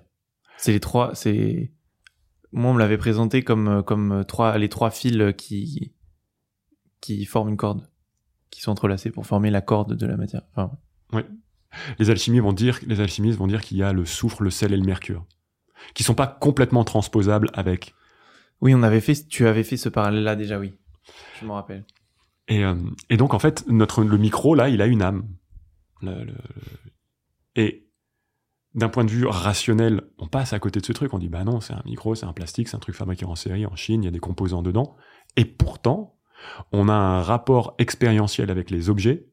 Je sais pas, je pense que tout le monde fait ça, mais avec tes vêtements, avec ta voiture, avec ton vélo, avec même même si les objets sont fabriqués en série, il y a, tu vois, quand les choses sont euh, fabriquées à la main ou justement fabriquées de manière industrielle, là, comme si c'était pas juste un assemblage d'atomes. Il y a un supplément d'âme, ce qu'on dit, dans les choses qui nous environnent, y compris les choses, pas que les gens. Mais euh, et justement arriver à transposer aux objets, aux choses, à l'inerte, un rapport hmm, mystique, mais qui soit pas non plus euh, superstitieux dans le sens où euh, parce que ça peut dériver à ça, effectivement, de parler à sa voiture pour pas qu'on ait un accident ou de mais je sais pas, je pense que ça ça peut permettre de peut-être de pas avoir d'accident. Je sais pas. J'ai rigolé mon premier voyage en Inde justement parce qu'on voyait le chauffeur faire. Euh, c'est sûr qu'en Inde il y a besoin de ouais de croire en la en croire en sa bonne étoile et pour le coup la mort là-bas c'est pas très enfin c'est c'est justement c'est pas grave tu, tu tu referas un tour après si, si c'est juste une expérience. Je crois que c'est pour ça qu'ils conduisent aussi mal. Non j'en sais rien. Je pense que mais bah, est-ce qu'ils conduisent aussi mal? En tout cas il y a ah il y a vraiment beaucoup d'accidents. Ouais. Rien que moi j'y suis resté un mois j'ai fait deux trajets en voiture et euh, et, euh, et euh, j'ai eu moyen d'avoir on a eu un petit accident. Oui, en tout cas, ça paraît. Enfin, la circulation est, est, complètement chaotique. C'est cata. Et c'est ce que je me disais. Je disais, au, je me pensais intérieurement quand je voyais les chauffeurs faire sa petite puja et faire ses prières avant de mettre le contact. Déjà, t'as de la chance. Moi, il faisait pas ses prières. c'est peut-être pour ça. peut-être j'aurais dû prier à sa place. En tout cas, certainement, le, l'aspect rationnel, mesurable, nous a permis aussi de sortir de l'ignorance et de la pensée magique et à augmenter notre puissance, certainement davantage que le récit. Mais voilà, le, ma, mon mantra à moi, c'est l'un n'empêche pas l'autre, et justement, ne pas forcément faire se tourner le dos au, au rationnel et au... Et à l'impalpable. Ouais. Et souvent, le, le, le, le paradoxe nous sort de là c'est toujours un peu malicieux, mais j'aime bien dire, là c'était vendredi 13, euh, la semaine dernière, que être superstitieux, ça porte malheur. Ou, euh, ou de dire, ne croyez surtout pas ce que je dis, c'est un mensonge. Ça c'est un paradoxe euh, connu aussi. D'une boucle justement insoluble. Et... Et donc les alchimistes se sont comme ça attardés sur la matière, à faire des expériences, à dissoudre justement, à chercher une solution à tout, un solvant universel. Et c'est donc tu as la voie des métaux, qui est cette voie du feu, de la transformation de la matière par le feu. En chauffant les métaux, on a commencé justement à faire des alliages, des objets technologiques, des armes, des objets de défense, et puis même toute la métallurgie contemporaine, ce micro, les, les, les matériaux qui sont utilisés pour conduire l'électricité, c'est quand même le fruit de tous ces travaux empirique et amoureux de la matière que les alchimistes ont, commencé à, faire. Euh, et la production des... C'est vrai que le métal, c'est quand même, quand même une structure de la matière qui a certaines propriétés que le reste de la matière n'a pas. Donc il y a quand même un, un, quand même un aspect magique. L'électricité circule dans le métal. Là, tout ce qu'on fait avec de l'électricité aujourd'hui, c'est quand même grâce à tout ça. Et la voie euh, féminine, qui est la voie de l'eau, qui est la voie de la transmutation de la matière, par la, la distillation, justement. donc toute la, toute la pharmacie, les vaccins, la parfumerie. Euh, aujourd'hui, on a des fringues colorées, c'est facile. Euh, c'est des colorants chimiques, mais euh, d'où ça vient? Ces pigments, ces couleurs, tous ces, procédés de... même pour les artistes. Les vitraux, à l'époque, c'était la... À l'époque des cathédrales, c'était justement la haute technologie, parce que ça... ça comment faire passer la lumière dans, une matière, et en plus que ce soit coloré. Tout ça, c'était des secrets de fabrication, d'où les bâtisseurs de cathédrales et cette tradition ésotérique de loges qui se partageaient des, secrets comme ça, des secrets de la matière. Et, euh, aujourd'hui, c'est à la fois, euh, ça s'est industrialisé, tous ces savoirs-là sont répandus et un petit peu démystifiés, même complètement démystifiés. Mais euh, moi, ça me plaît d'essayer de retrouver de la magie dans tout ça, et même ne serait-ce que parce que dans notre inconscient collectif, archaïque, on a hérité forcément de toutes ces représentations-là. Dans notre langage quotidien, il y a plein de, il y a plein d'héritages de, cette, de cette époque-là. D'ailleurs, on le dit, hein, enfin, l'alchimie, ça, ça véhicule, même le terme véhicule quelque chose. J'ai racheté d'ailleurs récemment le bouquin de Paolo Coelho, qui m'était tombé des mains quand je l'avais lu adolescent, alors que tout le monde me dit ouais c'est génial, et ça m'est encore tombé des mains. Pourtant c'est une, vraiment une belle édition avec des illustrations de Moebius que j'adore, mais c'est un peu tarte. C'est dommage que ce soit connu par ça. C'est quoi le titre du... L'alchimiste. L'alchi- Ah Ouais, c'est un, c'est un, un bouquin que dans les années 90 tout le monde lisait ça à une époque. Peut-être que t'étais trop petit toi, tu l'as pas eu. je, Ça me dit un truc, mais je crois pas l'avoir lu. Il y a l'histoire d'une quête initiatique aussi, souvent d'une voie. Et dans les dans tous les récits qui nous animent, et même notre récit autobiographique, la cohérence qu'on donne à notre personnalité, on, on a cette héroïsation. Et le héros, justement, c'est euh, c'est l'inverse de l'or, tu vois, l'or, O-R-R-O. Le héros, c'est celui qui, qui va, justement... Bon, celui-là, il est un petit peu... euh, ouais, ça va les cheveux. Ouais, il y, a- il y a plein de trucs, il y a pire que ça. hein. C'est celui qui va dehors de soi, justement. De, de Hmm. chercher, justement, à, à sortir de la prison, à sortir du figé, à sortir du... C'est un peu une manifestation de l'archétype du masculin, non? L'héros, le héros. Alors, c'est intéressant ça aussi, parce qu'il y a une posture de yoga qui est assez connue, qui s'appelle justement la posture du guerrier, Virabhadra Asana. Même ceux qui font pas du yoga, D'ailleurs, est-ce que tu te rappelles de l'histoire exacte? Parce que je me souviens plus exactement. Je pourrais chercher, j'ai le livre juste là. Mais c'est euh, de, de, de l'histoire de cette posture. Virabhadra, c'est... Virabhadra qui, a, qui atterrit comme ça. Mais En fait, il y y, a, il y a même pour, pour ceux qui font du yoga, il y a trois formes de guerrier. Toute façon, on traduit la posture du la guerrier. plus connue, c'est la, de la 2, non? Ouais. On a les bras comme ça ouverts, les jambes écartées, le genou devant plié, la jambe derrière. Et même, tu vois, une silhouette comme ça. C'est sur une des un paquet postures de céréales. clichés du, du yoga. Absolument. C'est un cliché du yoga. Tu mets ça sur un paquet de céréales, d'un coup, le paquet de céréales et les céréales, elles sont bonnes pour la santé. Ouais, c'est ça. En fait, Virabhadrasana, Virabhadra, c'était un- une création de Shiva. Shiva, il a jeté une de ses dreadlocks par terre et il a fait, il a créé ce guerrier qui a tué la. Ah oui, c'est ça. il- Shiva voulait. Bien comment tu modernises. Shiva le- voulait épouser Prakriti ou Parvati, plutôt Parvati, pardon. Parvati, ça veut dire la montagnarde. Alors, il y, a- il y a différentes versions, hein, c'est des, des mythes. Mais euh, le père de Parvati était pas d'accord parce que Shiva c'était un c'était un ermite, donc il avait euh, les cheveux longs, euh, et médité, aucun avenir quoi. C'était pas un gendre idéal, on va dire. Alors même que c'est le dieu transformateur puissant, justement, le Adi Yogi, le premier des yogis, le magicien par excellence, Shiva. Et donc euh, le père de Parvati organise une grande fête et il invite pas Shiva. Alors, il y a plusieurs versions aussi. Et Shiva, euh, courroucé, euh, coupe un de ses cheveux, jette une mèche par terre et Virabhadra, qui est un, guerrier, euh, euh, jaillit, surgit et euh, coupe la tête du père de Parvati. Et après, bon, il y a une histoire, il le ressuscite parce que Shiva a des pouvoirs. C'est la version que j'avais lue aussi. Mais euh, Virabhadra, Vir- dans, les, dans les bouquins des années 60 de yoga, tu ne vois pas la posture du guerrier, mais tu vois la posture du héros. Oui. Et parce que tu disais que c'était un archétype masculin, effectivement, de, de trancher et de. Et d'aller vers l'extérieur. Et vir, vira, en sanskrit, vir, c'est ce que ça a donné en latin, vir, viril, vertueux, la vertu. C'est la même racine sanscrite. Donc ça vient de- du même référentiel. Donc c'est pas forcément que une affaire de genre, la vertu, de virilité, mais en tout cas ça a la même euh, étymologie.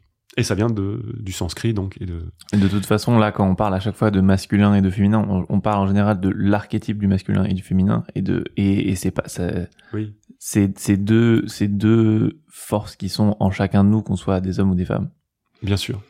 Néanmoins, il y a encore, même si je sais qu'on est dans une époque où euh, le non-binaire et le gender fluide euh, et la déconstruction de genre, euh, pour l'instant, quand même pour générer un nouvel individu, il faut quand même encore, Il faut Euh, des chromosomes XX et XY. en tout cas, il faut un gamète mâle qui vient d'un organe génital mâle et un organe. Ça, ça femelle. changera jamais. Alors, il se peut que les expériences en génétique permettent un jour de d'extraire un ovule de toi, Arthur, et de t'auto-féconder. Ah ouais. Tu et penses à l'inverse, c'est pas impossible. Certains arbres le font déjà. hein. Il y a déjà des organismes biologiques qui sont hermaphrodites et euh, pas forcément animaux, mais végétaux. Les végétaux sont sexués aussi. Il y a Non, des mais par exemple, mâles et les escargots sont herma- hermaphrodites. Alors je crois qu'il y a- une différence entre euh, justement entre changer de sexe, entre donc l'hermaphrodisme, entre le l'androgynie et Shiva justement il a cette figure parfois aussi androgyne parfaite. Oui. La pure conscience, effectivement, notre que c'est un essence, homme, mais avec euh, certains attributs féminins, des traits féminins, des cheveux longs. on des bijoux parfois. de face. ouais. Ouais. Mais un corps mu- musclé et Ouais. viril. Il est et dans la et pareil le Hermès, hermaphrodite, Hermès Aphrodite, tu vois. Il y a aussi cette histoire de de transcender la dualité. Et c'est sûr que notre conscience elle- Hermaphrodite, ça vient de Hermès et Aphrodite. Ouais. Ah, et, le- savais pas. et notre et c'est sûr que notre conscience, notre corps, il, il est potentiellement genré. Certains corps sont entre deux, sont non binaires, sont plus fluides que d'autres. C'est un fait aujourd'hui avéré, et heureusement que ça l'est. Euh, mais notre conscience, elle est pas. Il n'y a pas, euh, a pas une. Même nos affects, ils sont pas. Il n'y a pas une, une, une colère masculine, une colère féminine, une jalousie masculine, une jalousie féminine, une peur masculine, une peur féminine, une santé masculine, une santé féminine. Notre, notre Purusha, il est, il est vierge de genre. Il est, il est, il est non-duel, La conscience. non-binaire. Ouais. Même si après, il est teinté évidemment de notre expérience euh, sociale, biologique, euh, qu'il a et euh, dans un monde duel, binaire, donc, euh, Mhm. et, et, et qui est intéressant de déconstruire, sans forcément construire autre chose derrière. Enfin voilà, c'est toujours le figé, non figé, quoi. Mhm. le fluide dans le, dans le stable. Euh, donc Vir, voilà. Moi, parfois, j'aime bien traduire justement la posture du héros, plus que la posture du guerrier. Ça fait moins véhément. Ça fait, bah ouais, ça fait surtout quand on. Mais j'aime beaucoup ce, ce proverbe italien qui dit traduttore traditore. Traduire, c'est trahir. Et j'aime bien encore plus le dire comme ça parce que traduire, c'est trahir, c'est une petite trahison. Parce que traduttore traditore, ça veut dire littéralement traducteur traître. Mhm. Mais en français, pour que ça sonne mieux, traduire, c'est trahir. Du coup, c'est méta parce que ça donne Oui. le sens que ce que ça dit. Et évidemment, chaque traduction est une trahison, et en même temps, on peut pas vraiment faire autrement. Notre expérience de la réalité, encore une fois, c'est une traduction par nos sens, par notre Une expérience. interprétation. Une interprétation, ouais. Donc une trahison. Une trahison de quoi? Haha. de la réalité, justement. De Dieu. Justement, c'est pour ça qu'on peut pas prononcer ce nom-là. C'est imprononçable de si Dieu. on le prononce. Bah, de l'absolu, de ce que tu veux. De, Bah, C'est marrant que tu y ailles maintenant parce que j'avais envie, de toute façon, j'avais envie de t'emmener là-dessus. Pourquoi c'est une trahison de Dieu? Euh, c'est fort, hein, dit comme ça. Ouais, Surtout si on, si on est croyant. Euh, mais tu le dis comme si tu assimilais euh, une sorte de réalité absolue, de vérité absolue. C'est comme si tu assimilais Dieu à la vérité. Est-ce que c'est ça ou pas? Bah, tu sais, c'est- Une sorte de méta-vérité. dans le Tao Te King, on dit justement le Tao qu'on appelle le Tao n'est pas le Tao. Euh, Un des dix commandements, c'est si tu donnes, si tu nommes Dieu, t'es à côté de Dieu. Tu peux pas, tu peux pas circonscrire, tu peux pas nommer l'expérience. Nietzsche dit ça aussi, il dit que pour appréhender le réel, il faudrait qu'on s'affranchisse de la grammaire. Le fait qu'on ait un langage, le fait qu'on parle avec une première personne, qu'on dise je et qu'on ramène énormément de notre expérience à ce je, euh, trahit l'expérience, la totalité de l'expérience. On n'a pas, on, on- pas le choix de toute façon. On est forcément obligé de filtrer. Notre corps est un filtre. Les sens qui nous parviennent, on capte pas les infrasons, on capte pas les ultrasons, on capte pas les ultraviolets, on capte pas les infrarouges. On a un filtre limité. Notre conscience aussi, encore plus. On a une mémoire très défaillante. On a des capacités euh, d'abstraction. euh, On a un odorat pourri. oui. En fait, en fait, on est, tr- on est assez limité. Donc, dans ces limites-là, comment on accède à l'illimité? Euh, On peut que, on peut que trahir. Est-ce que Dieu c'est l'illimité? Est-ce que Dieu c'est l'infini plutôt? Ben, c'est indicible, c'est innommable, c'est un, c'est un, C'est oui, ça peut que être, ça, on peut que tourner autour et que maladroitement, de manière très pâteuse. Et, et c'est, Mais ça peut être mieux que rien de tourner autour. a rien de Par mieux exemple, que rien. Rien, c'est- rien, c'est, ça Dieu. C'est rien. C'est le, c'est, c'est ça l'ultime. C'est ça l'absolu.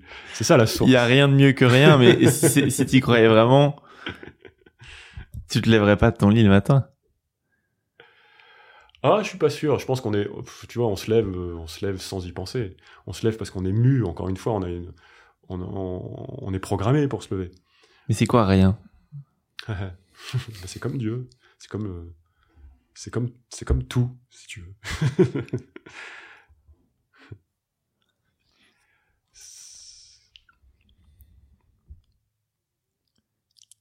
on verra quand on sera mort, peut-être. Ou, en tout cas, notre, c'est une, ouais, une expérience potentielle qu'on peut faire de l'absolu, c'est peut-être la mort, ou notre ignorance. Ça aussi, c'est assez réconfortant. De savoir tout ce qui... tout, tout, ce, tout ce qui est approximatif dans notre expérience, dans notre récit, dans notre, tout, tout ce à côté de quoi on passe, tout ce qui nous échappe, tout ce, tout, tout ce qu'on a trahi. Ouais, tout ce qu'on trahit, ouais.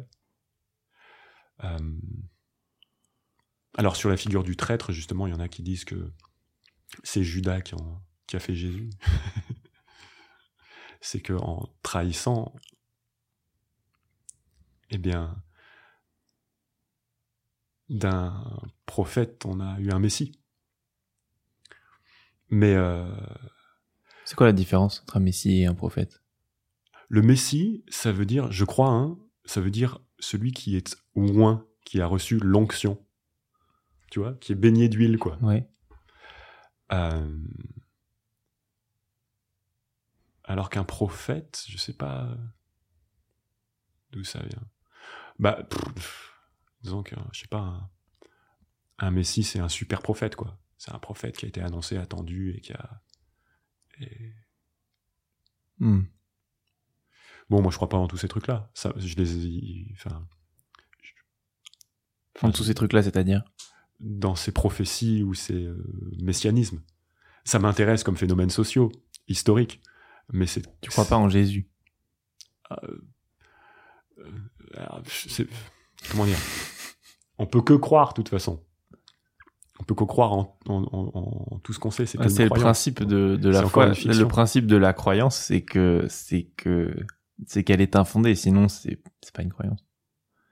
Le principe de la foi, Ouais, c'est que tu ouais. c'est que tu Oui, il n'y a pas de preuve. c'est qu'elle se base que sur Oui. euh, sur Oui. sur ta foi. Oui, oui. La foi, elle est elle existe euh, en elle-même, par elle-même.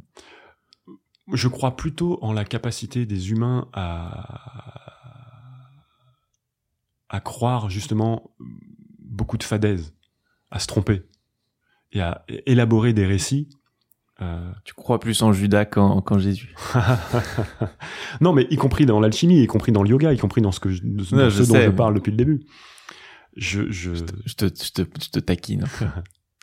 notre capacité de de- d'adhérer à de la à, à du mythe, à de l'approximation, à de la même à de la bêtise ou à de la superstition ou à, ou à notre elle est de toute façon on peut pas y échapper. Je vous recommande un super podcast, vous qui êtes amateur de podcast, toi Arthur, et si vous nous écoutez jusque-là, c'est que vous aimez ça. Euh, J'ai oublié le, le nom de ce médecin qui est psychiatre, euh, neurologue à l'Hôtel Dieu. Ça s'appelle Le libre arbitre n'existe pas.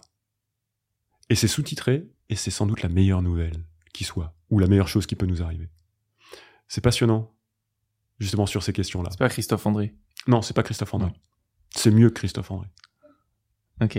Christophe André, il est super, mais on l'a un peu trop entendu. dis-moi le titre, je peux trouver en direct. Le libre arbitre n'existe pas.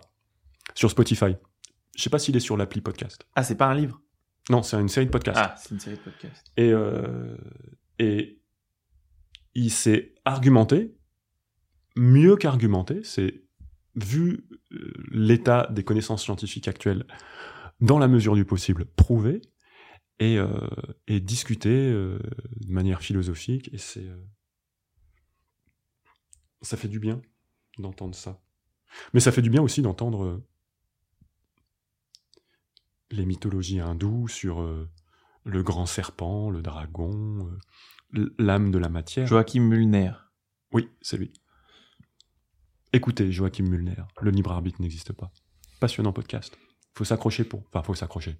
Si c'est pas votre truc, les neurosciences, les deux trois premiers épisodes, il faut, il faut s'accrocher un peu, mais après c'est, c'est du miel.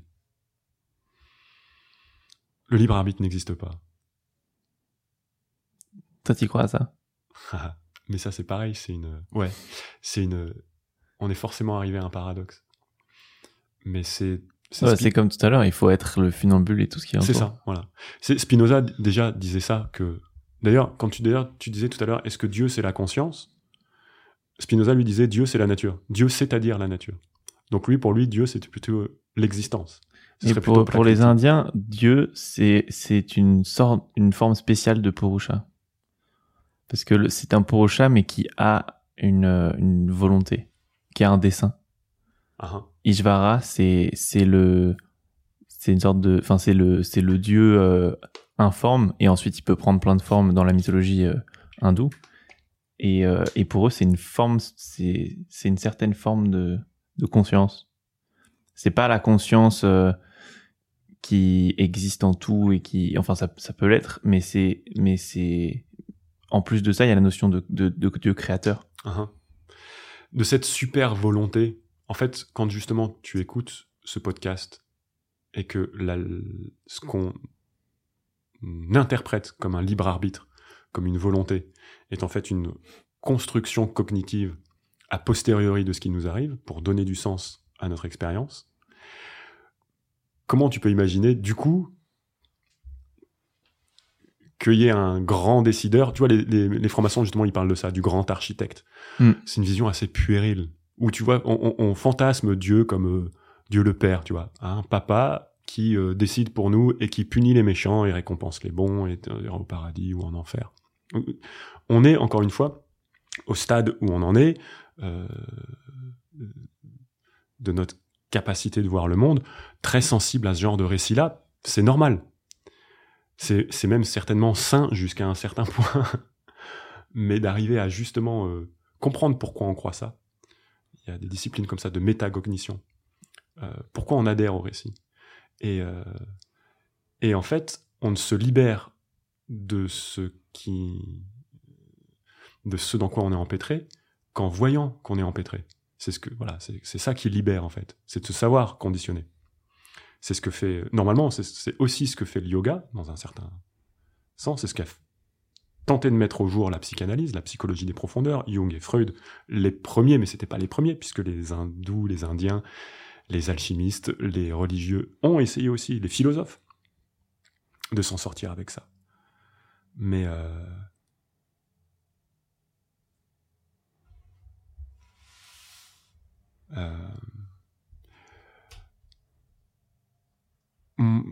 j'avoue que je suis assez séduit par cette démonstration-là. Que le libre arbitre n'existe pas. Et que, tu sais, les Indiens parlent de Maya, justement, la grande illusion. Mm-hmm. On se tisse en permanence des illusions. Pareil, on traduit, donc on trahit notre expérience. On peut pas faire autrement. C'est pas grave. Il faut pas, c'est pas, euh, il n'y a pas de, de moralité à mettre derrière ça. On peut pas faire autrement. Avec les outils qu'on a, avec le corps qu'on a, avec le cerveau qu'on a, avec le câblage qu'on a, avec le langage qu'on a, c'est déjà assez, c'est déjà assez hallucinant d'être arrivé euh, là où on est. Donc le fait que, que l'interprétation égale trahison, et donc, et donc existence égale, euh, égale trahison de Dieu. de qui tu veux. pas. C'est ça qui, qui fait que le libre arbitre n'existe pas.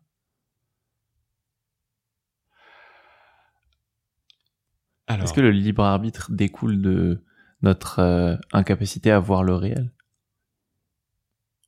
Le, En tout cas, le non libre arbitre. Hmm.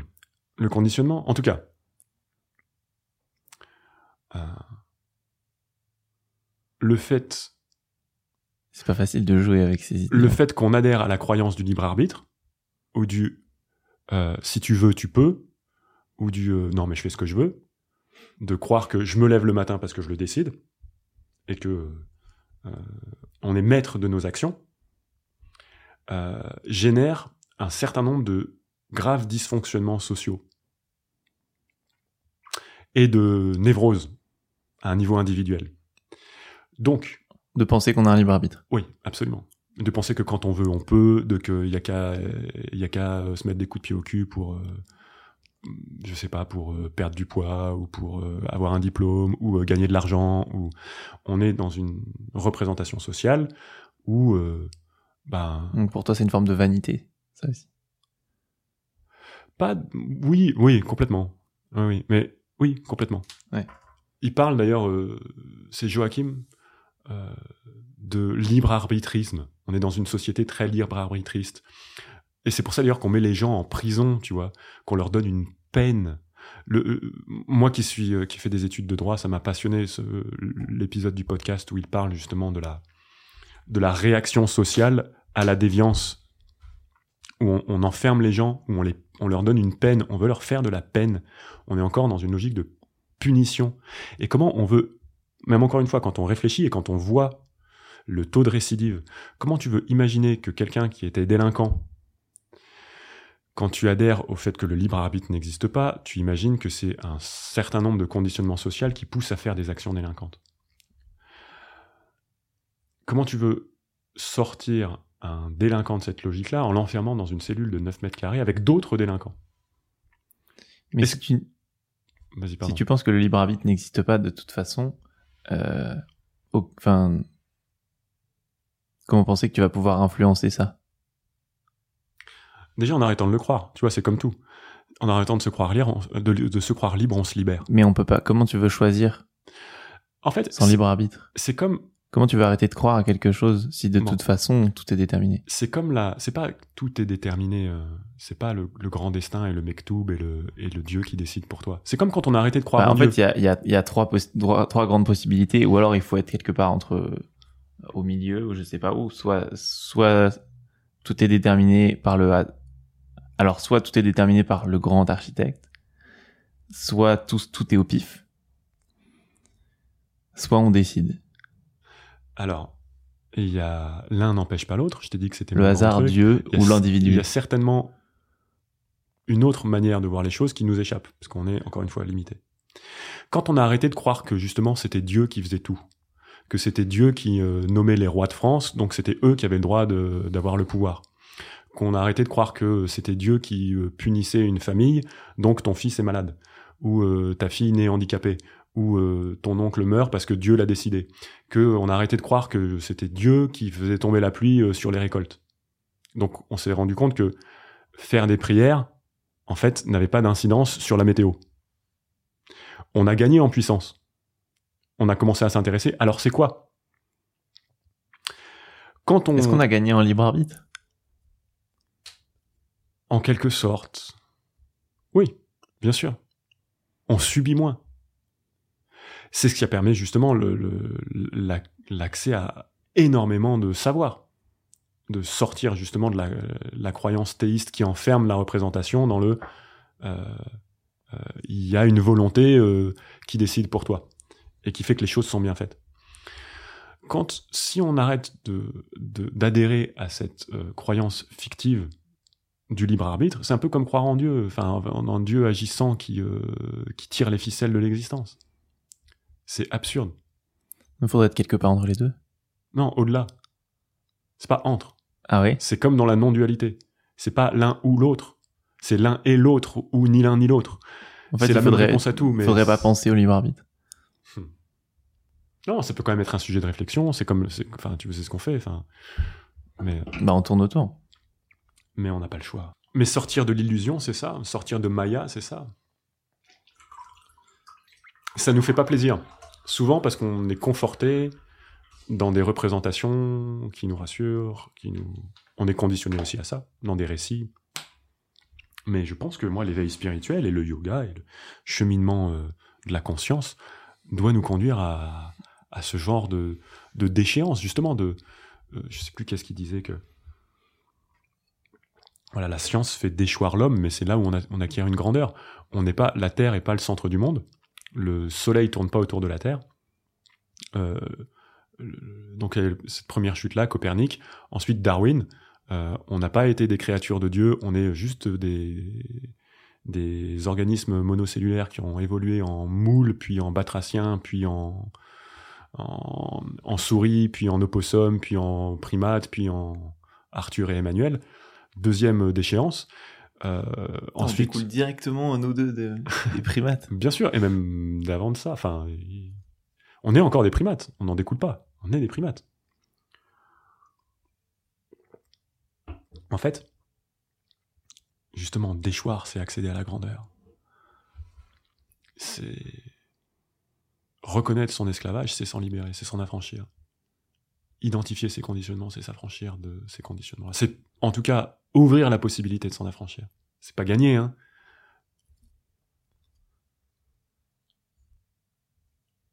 J'ai envie de te- En fait, j'avais envie de te poser la question est-ce que tu crois en Dieu? Mais j'aime pas trop la question. Ce serait quoi une meilleure manière de, de formuler ça? C'est une bonne question. Encore une fois, C'est une a... question piège, forcément. Bah ouais, bien sûr. Mais toutes les questions sont des pièges. Une fois, je disais, euh, c'est pour ça Sans qu'elles sont sortir à intéressantes. jamais. C'est pour ça que c'est beaucoup mieux que les réponses. Mais je suis d'accord. Tu sais que d'ailleurs, ça me fait penser à Elon Musk, bizarrement, qui, qui, qui dit que. euh, c'est une interview que j'ai vue où on lui demande pour- mais pourquoi tu fais tout ça en fait? Pourquoi tu, tu te calmes pas un peu? Pourquoi tu t'arrêtes pas? T'es l'homme le plus riche de la planète, pourquoi tu continues à bosser? Et il disait que il a lu quand il était quand il était jeune, il a lu tous les textes religieux, il a lu les philosophes allemands qui l'ont plongé dans une profonde déprime. Et euh, et euh, en fait, au début, il essayait de répondre à la question euh, quel est le sens de la vie? Et après, il s'est dit non, en fait, il faut trouver une meilleure question. Mhm. Et c'est ça son sa recherche et, et son, sa façon de voir les choses. Je dis pas alors je peu importe qu'on soit pro ou pro Elon Musk ou contre, mais il disait que si la Terre est et euh, si on considère la Terre comme un grand ordinateur, c'est pas un ordinateur suffisant pour euh, pour euh, arriver à, à générer la réponse à cette question. Et, euh, et enfin pour arriver à trouver une meilleure question plutôt. Et du coup c'est pour ça qu'il faut aller chercher dans l'univers. Bref. C'est quoi la question qu'il faut se poser? Est-ce qu'il faut arrêter de se poser des questions? En même temps, sinon j'arrête de faire des podcasts.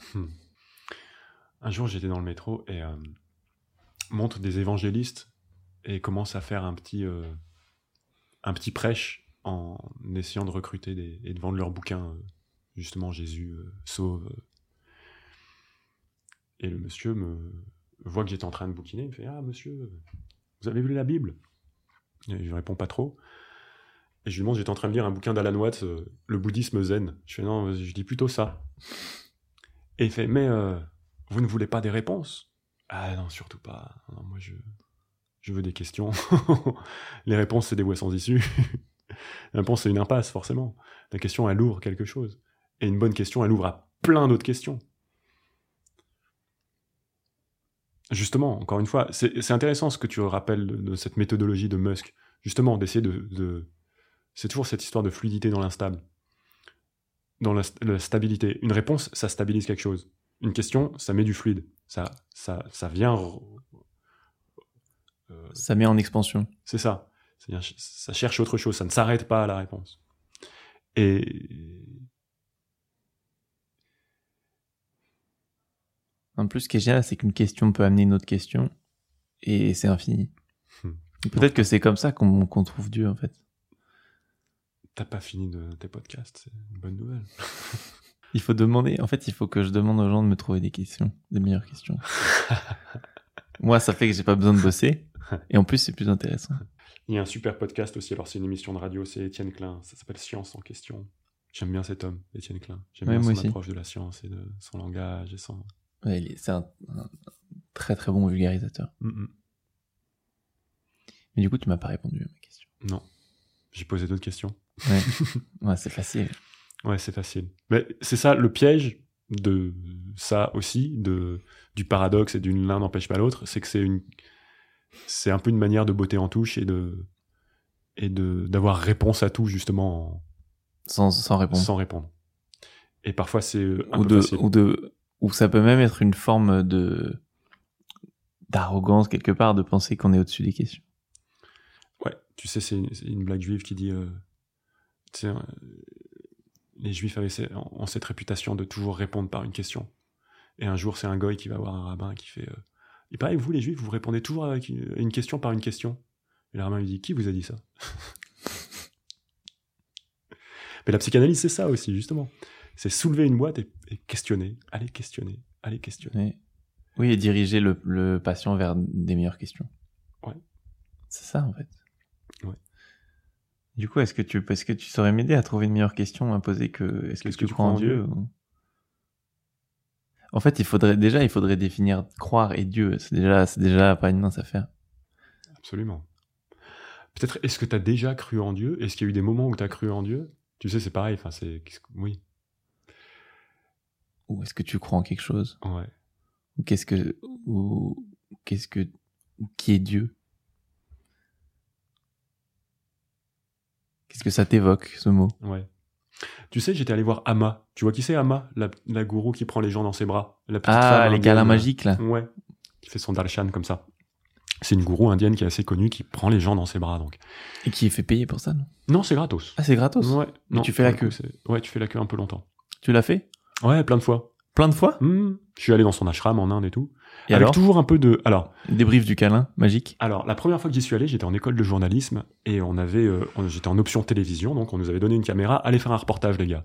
Tout le monde avait préparé des trucs super, moi j'étais un peu un branquignol avec mon pote, on fait merde, qu'est-ce qu'on va faire? On regarde le Parisien et on voit, c'était donc il y a quand même une quinzaine d'années, Amma, la déesse des câlins, est à, à Cergy-Pontoise à l'époque.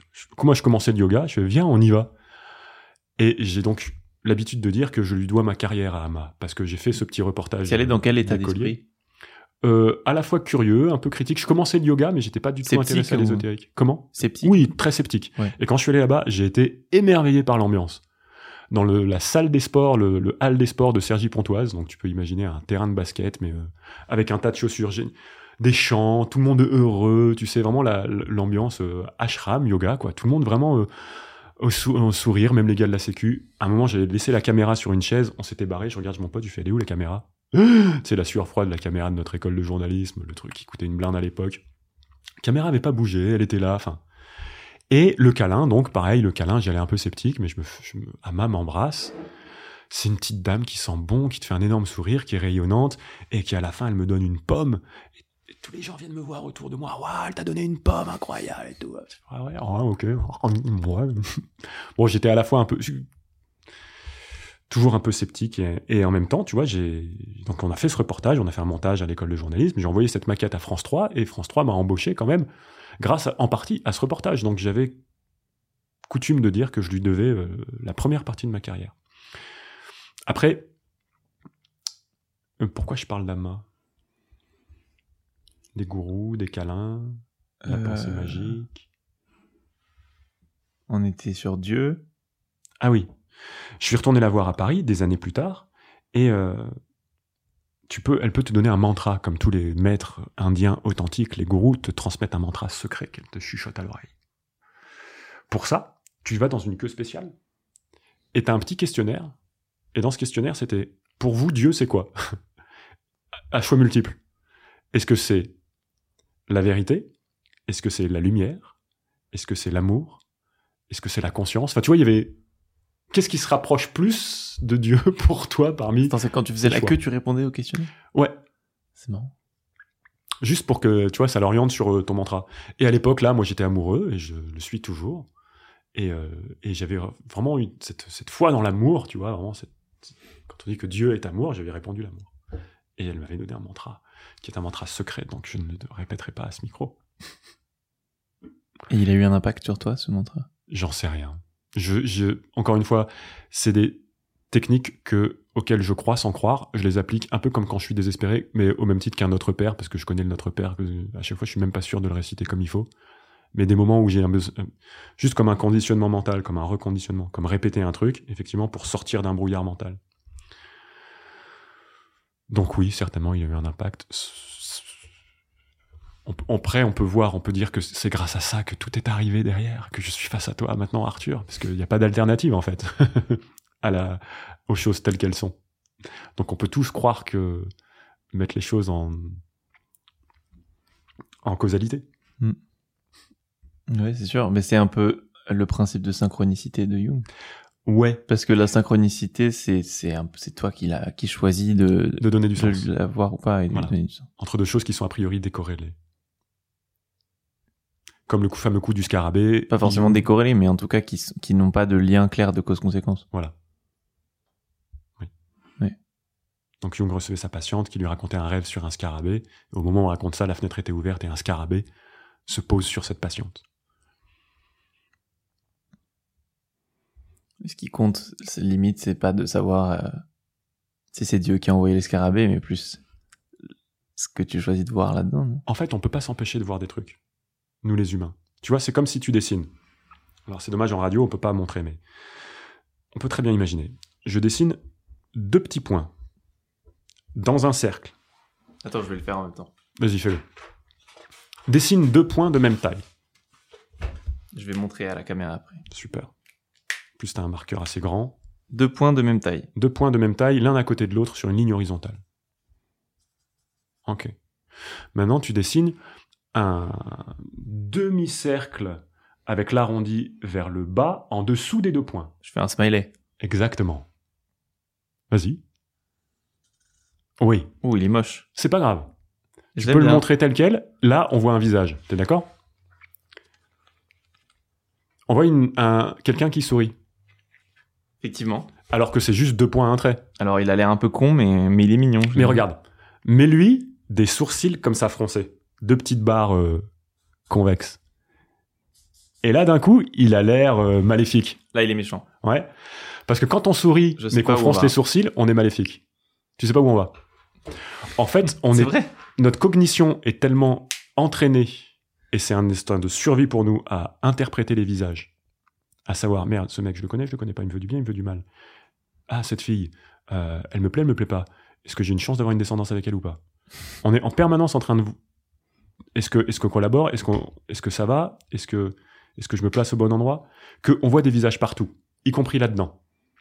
Les sourcils qui donnent une indication sur l'hostilité potentielle de l'interlocuteur, de la personne qui est en face de nous, on interprète les sourcils. Donc, en fait, on voit du sens partout. Dans ça, on voit un visage humain. C'est pour ça qu'on voit euh, dans les nuages des formes. C'est pour ça que tu vois euh, euh, dans les nœuds du bois. c'est pour ça que tu vois dans le Saint-Sueur la tête du Christ.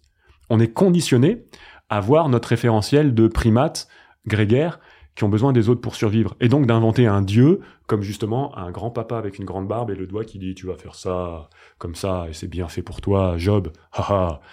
On invente des histoires comme ça. Et voir une tête là-dedans, bien sûr c'est humain. Et c'est comme voir Dieu dans l'existence. C'est une illusion, mais on peut pas s'empêcher. Là, je vois un visage. Hmm. Parce que je, je suis câblé pour. cognitivement, notre appareil cognitif, il est. il- voilà. Voilà où on va à peu près. C'est une petite expérience toute bête, hein, mais qui, Ouais. est, qui est assez probante. on peut se dire que c'est délirant de voir un visage là-dedans. Après, on peut en faire tout autre chose facilement, hein, mais notre capacité à s'illusionner et à créer du sens, et donc des corrélations, et donc des synchronicités, et donc ah mais c'est parce que j'ai fait un mantra que je vais beaucoup mieux, ou euh, parce que j'ai d'ailleurs tous les ce qu'on appelle les TOC, les troubles obsessionnels compulsifs. Alors quand c'est pathologique, on appelle ça un TOC, mais en fait on est tous euh, ritualise notre vie en fonction de ah euh, si le feu passe au vert, là je vais réussir mon examen, ou je vais avoir cet entretien d'embauche, ou Ah, tu penses qu'on fait tout ça? Bien sûr. Et en permanence. Tu Alors vois, pas moi, sur j'ai- des trucs aussi flagrants. Moi, j'ai pas l'impression de le faire. Non, mais C'est- ça c'est m'intéresse qui est de. encore mieux. Ouais, ouais. Mais on ne fait que ça, que des approximations comme ça. Que, on ne fait que ça. On n'est que des toqués, tous. Est-ce que tu pourrais me le prouver? Euh, je suis pas, assez- je, je suis pas assez intelligent pour faire ça. Je- je- je- Non, mais en fait, euh, moi, je veux bien te croire, mais j'ai du mal à voir comment je fais ça dans, dans ma propre vie. Tu vois. Je sais pas. Euh, euh, L'usage du langage. L'usage du langage. Les mots qu'on utilise pour se parler et pour même se parler à soi-même. C'est, ça n'a pas plus de sens qu'un visage là-dedans. On lui donne du sens aux mots, à toute notre architecture syntaxique et même les complexes, les, les, les, les concepts. Non, je suis d'accord qu'on est dans. Il y a une forme d'approximation qui est, c'est encore une fois, qui est détachée du réel. C'est la trahison perpétuelle. Ouais, ouais, ouais. Mais pourquoi Mais c'est pas grave. Pourquoi Bah, c'est juste parce qu'on est parti du traduttore et traditore. Ah oui. Mais. euh, C'est ça. Mais. Mais c'est interprétation, si tu préfères. Ouais.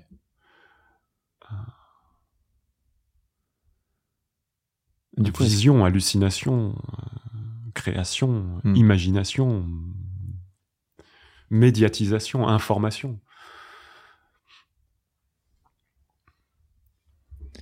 du coup, est-ce que tu crois en Dieu? Il y a c'est une autre blague juive que j'adore. C'est euh, c'est à Jérusalem au pied du mur de lamentation. Alors que c'est deux amis qui se retrouvent et, non mais là en ce moment j'ai je crois plus en Dieu là je sais pas ce qui se passe. Et toi toi tu crois en Dieu? Écoute viens prendre le thé à la maison demain on en parlera. Ok. Le lendemain il va chez son pote. Il prend le thé. Ah ouais, alors, euh, tu crois en Dieu? Ben pas du tout, non. Ah, pourquoi tu me l'as pas dit hier? Bah hier, c'était Shabbat. pas toujours. C'est vrai? Pas tous les jours. Ça dépend, que c'est- voilà, c'est tout- c'est comme toujours. Qu'est-ce que croire? Qu'est-ce que Dieu? J'ai l'impression que souvent on a, on a envie de, de choisir une équipe ou d'un moment. Ouais, mais oui. C'est encore ça la, la dualité dans laquelle on est plongé et le processus d'identification et de stabilisation et l'illusion du choix. C'est pour ça que j'aime beaucoup le l'un Et- n'empêche pas l'autre. Et aussi, il y a une, il y a une sorte de d'instinct euh, euh, tribal. On a envie d'appartenir à une certaine, à une tribu. Oui. Mais on peut, on, enfin, on passe notre vie aussi, encore une fois, à, à trahir et à. Moi, j'aime bien le mot de renégat, à renier. J'aime bien. euh, je trouve que c'est bon signe de renier. Tu sais, on dit il y a que les imbéciles qui changent pas d'avis. Alors, c'est pas parce que tu changes d'avis que t'es pas moins imbécile, mais c'est sûr que si t'en changes pas, il y a des chances que t'en sois. Effectivement, on, s'identifie à. euh, euh, je suis un garçon, euh, je suis parisien, je suis professeur de yoga, je suis français, je suis. Pour l'instant, on est la même personne. Ouais. Mais euh, voilà, je suis un quadragénaire, je suis papa. Ouais. Je suis. euh, euh, voilà, le- le- l'identification, on se structure un, un masque, on adhère à des trucs. Mais hum, ouais, mais il y a une partie de cette identité qui qui ne dépend pas de ta volonté. Tu vois, quand tu dis je suis papa, tu, tu, tu l'es. Point barre, c'est un fait. Mais par contre, je crois en Dieu. Ça, c'est toi qui choisis. Oui, oui, oui, oui, oui. Mais après, on peut se. Après, tu peux choisir de t'agripper à, Ouais, c'est ça. à ces des faits. ou trucs qui sont qui te fichent plus, qui te structurent plus que d'autres. Et voilà, l'un n'empêche pas l'autre. Il y a, un, un- un homme que j'aime beaucoup, c'est Osho, Bhagwan Sri Rajneesh. Et je sais.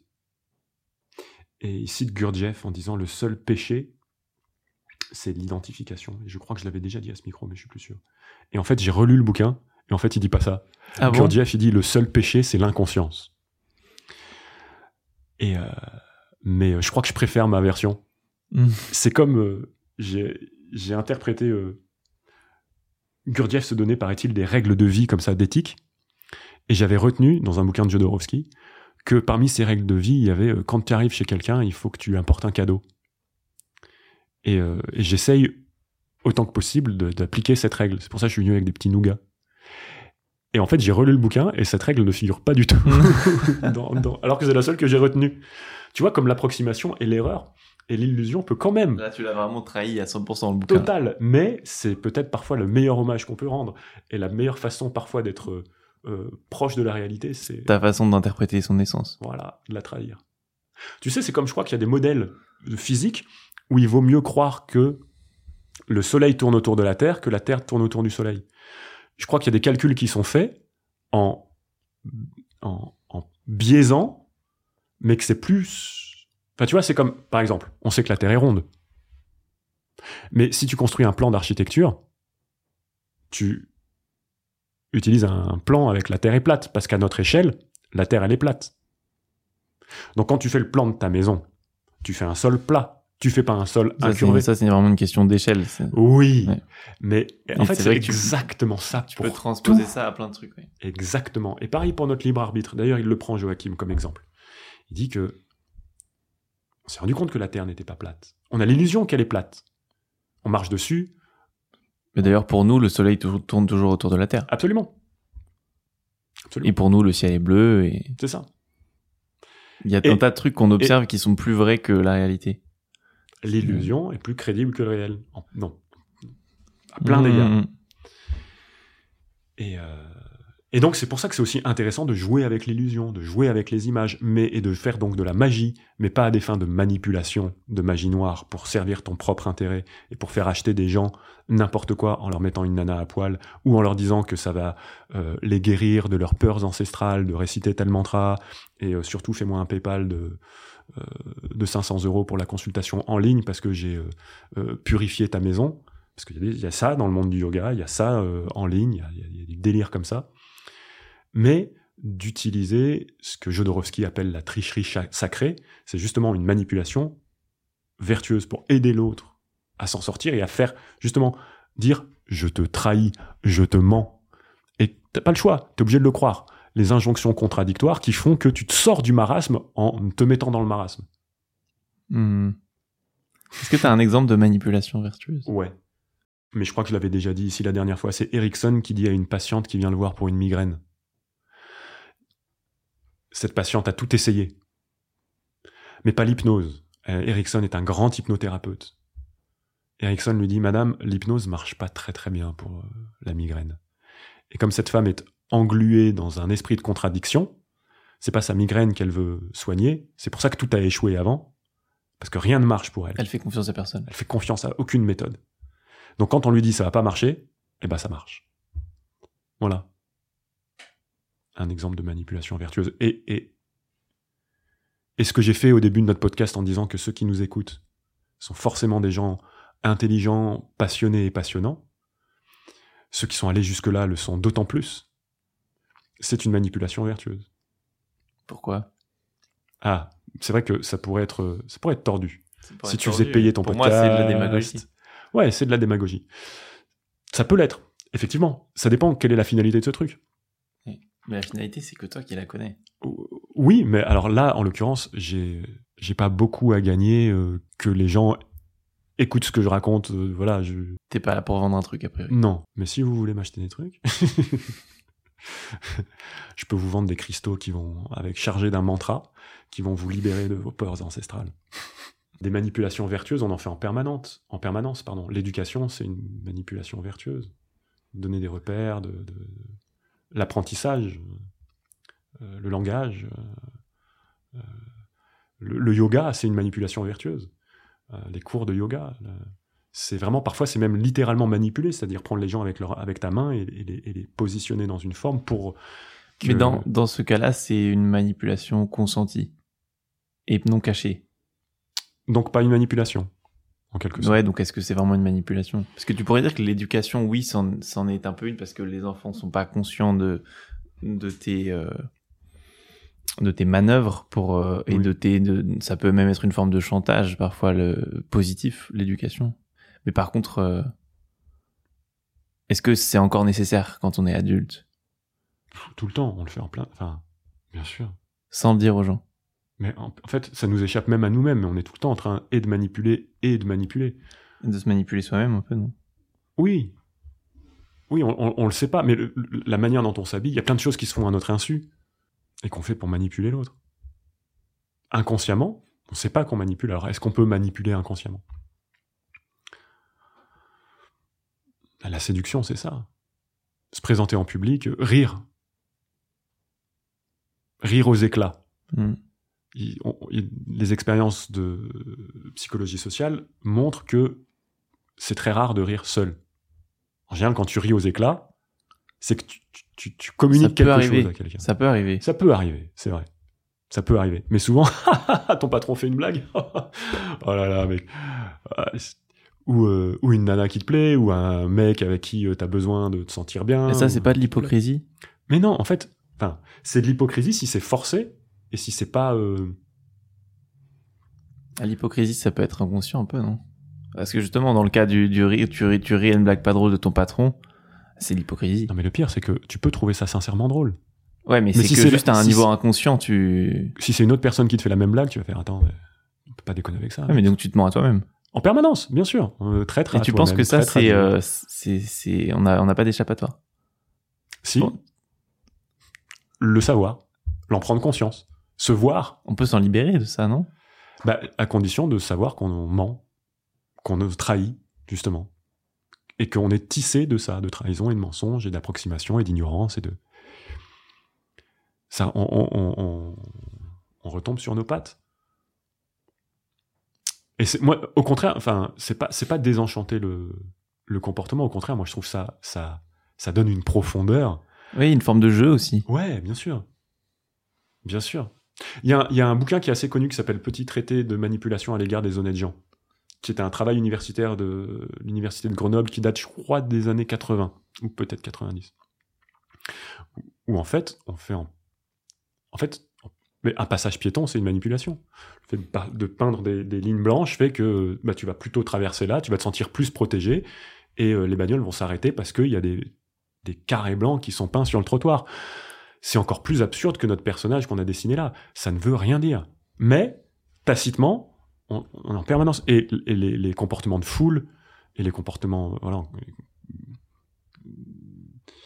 Il y a une chaîne YouTube géniale qui s'appelle Fouloscopie, que je vous recommande aussi si vous aimez les podcasts et ce genre de- d'expérience psychosociale. C'est un, un chercheur qui a comme, euh, comme sujet d'étude les comportements de la foule. Et euh, pas uniquement les déplacements, même si c'est des histoires de circulation dans le, dans le métro, dans les salles de concert, des choses comme ça, mais aussi euh, comment on prend les décisions, comment, comment on est très très influençable. Et j'aime beaucoup, cette- c'est un, un mot qui vient souvent en ce moment, on parle d'influenceur, n'est-ce pas? Beaucoup. Euh, Ah ouais, on pourrait pas dire des manipulateurs, ça serait. et pourtant, en fait, on est en permanence, c'est un flux, tu te rends compte? Influenceur, on est traversé de flux. Mhm. et on s'influence en permanence les uns les autres, on se donne du flux d'informations visuelles, là euh, verbales, euh, non verbales, euh, corporelles, euh, et, et comment ce flux influence, comment on, on le laisse entrer en nous. Et le flux, tu vois, le, le- c'est aussi euh, qu'on parle de, de phénomènes viraux. Comment les, comment les Anglais disent la grippe? Le Flou. The flu. Ouais. Et influenza, c'est le nom du virus de la grippe. On est en permanence traversé par des flux. Qu'est-ce qu'on fait de ces flux? Comment on les canalise? Lesquels on laisse passer? Lesquels on filtre? Lesquels on émet? Lesquels on reçoit? Tout est question de ça. Et pour revenir à notre petit bonhomme là, tu sais pourquoi les vidéos YouTube ça marche aussi bien d'un mec qui est en face de toi qui s'adresse à toi? Parce qu'on a des neurones miroirs et le fait de voir un visage nous adresser à nous, ça capte notre attention.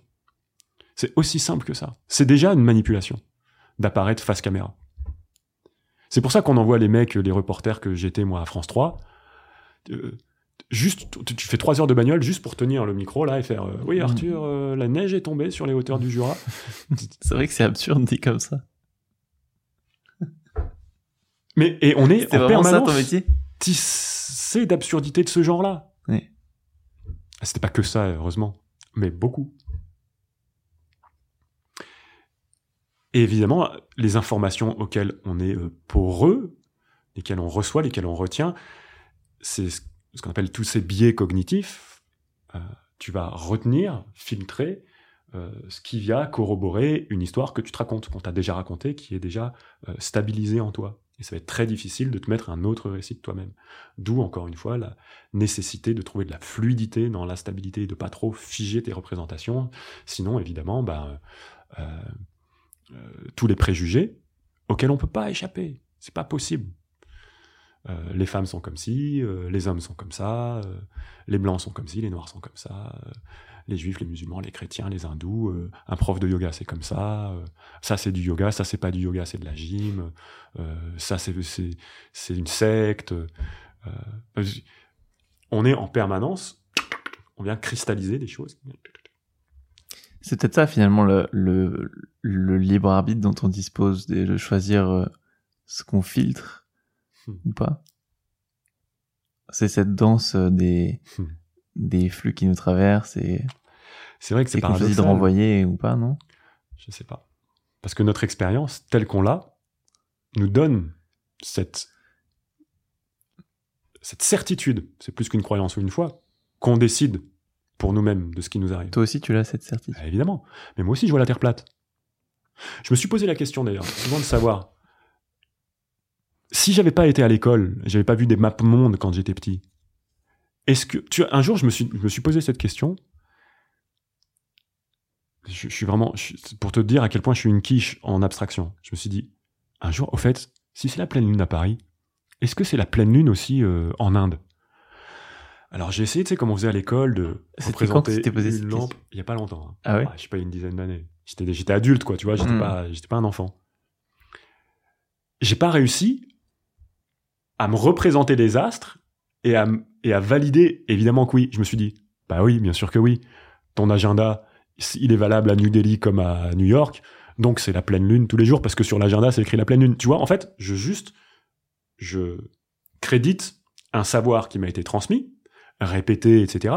Mais juste à un pur niveau d'abstraction, j'ai pas réfléchi très longtemps, mais j'ai pas été capable de, en m'imaginant les astres, la position de la Lune par rapport à la Terre et la position du Soleil, je sais même pas en fait, ce qui, tu vois, les phases de la Lune, en fait, c'est quoi? C'est l'ombre de la Terre Mais si la Lune, on la voit qui se lève et qui se... Tu vois, je, je, je, suis pas assez intelligent pour ça. Donc, certainement, j'aurais toujours cru que la Terre était plate. Certainement, je crois encore un tas de, de choses que j'entends et que je répète, y compris que le libre arbitre n'existe pas. Et ça vient titiller en moi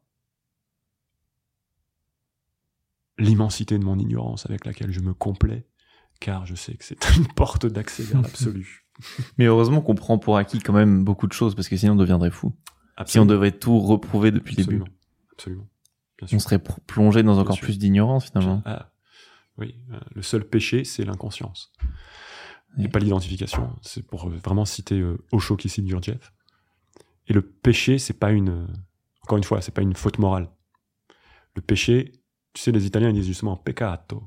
Ah, c'est dommage, tu vois. Enfin, c'est raté. Oui, C'est une, c'est une erreur. Enfin, c'est une tentative. C'est un... Tu tombes à côté de la plaque. Mm. Tu fais ta boulette de papier, tu vises la poubelle, bam, tu rates. C'est pas grave, tu vois. C'est c'est pas. C'est pas de ta faute. Mm. Essaye encore. C'est ça le péché. Et l'inconscience, c'est ça. On est, on- et heureusement qu'on est tout le temps inconscient. On peut pas être conscient de tout et tout le temps conscient. Mais de temps en temps, il faut quand même cultiver des états, des espaces où on peut euh, essayer de jeter la boulette dans la corbeille.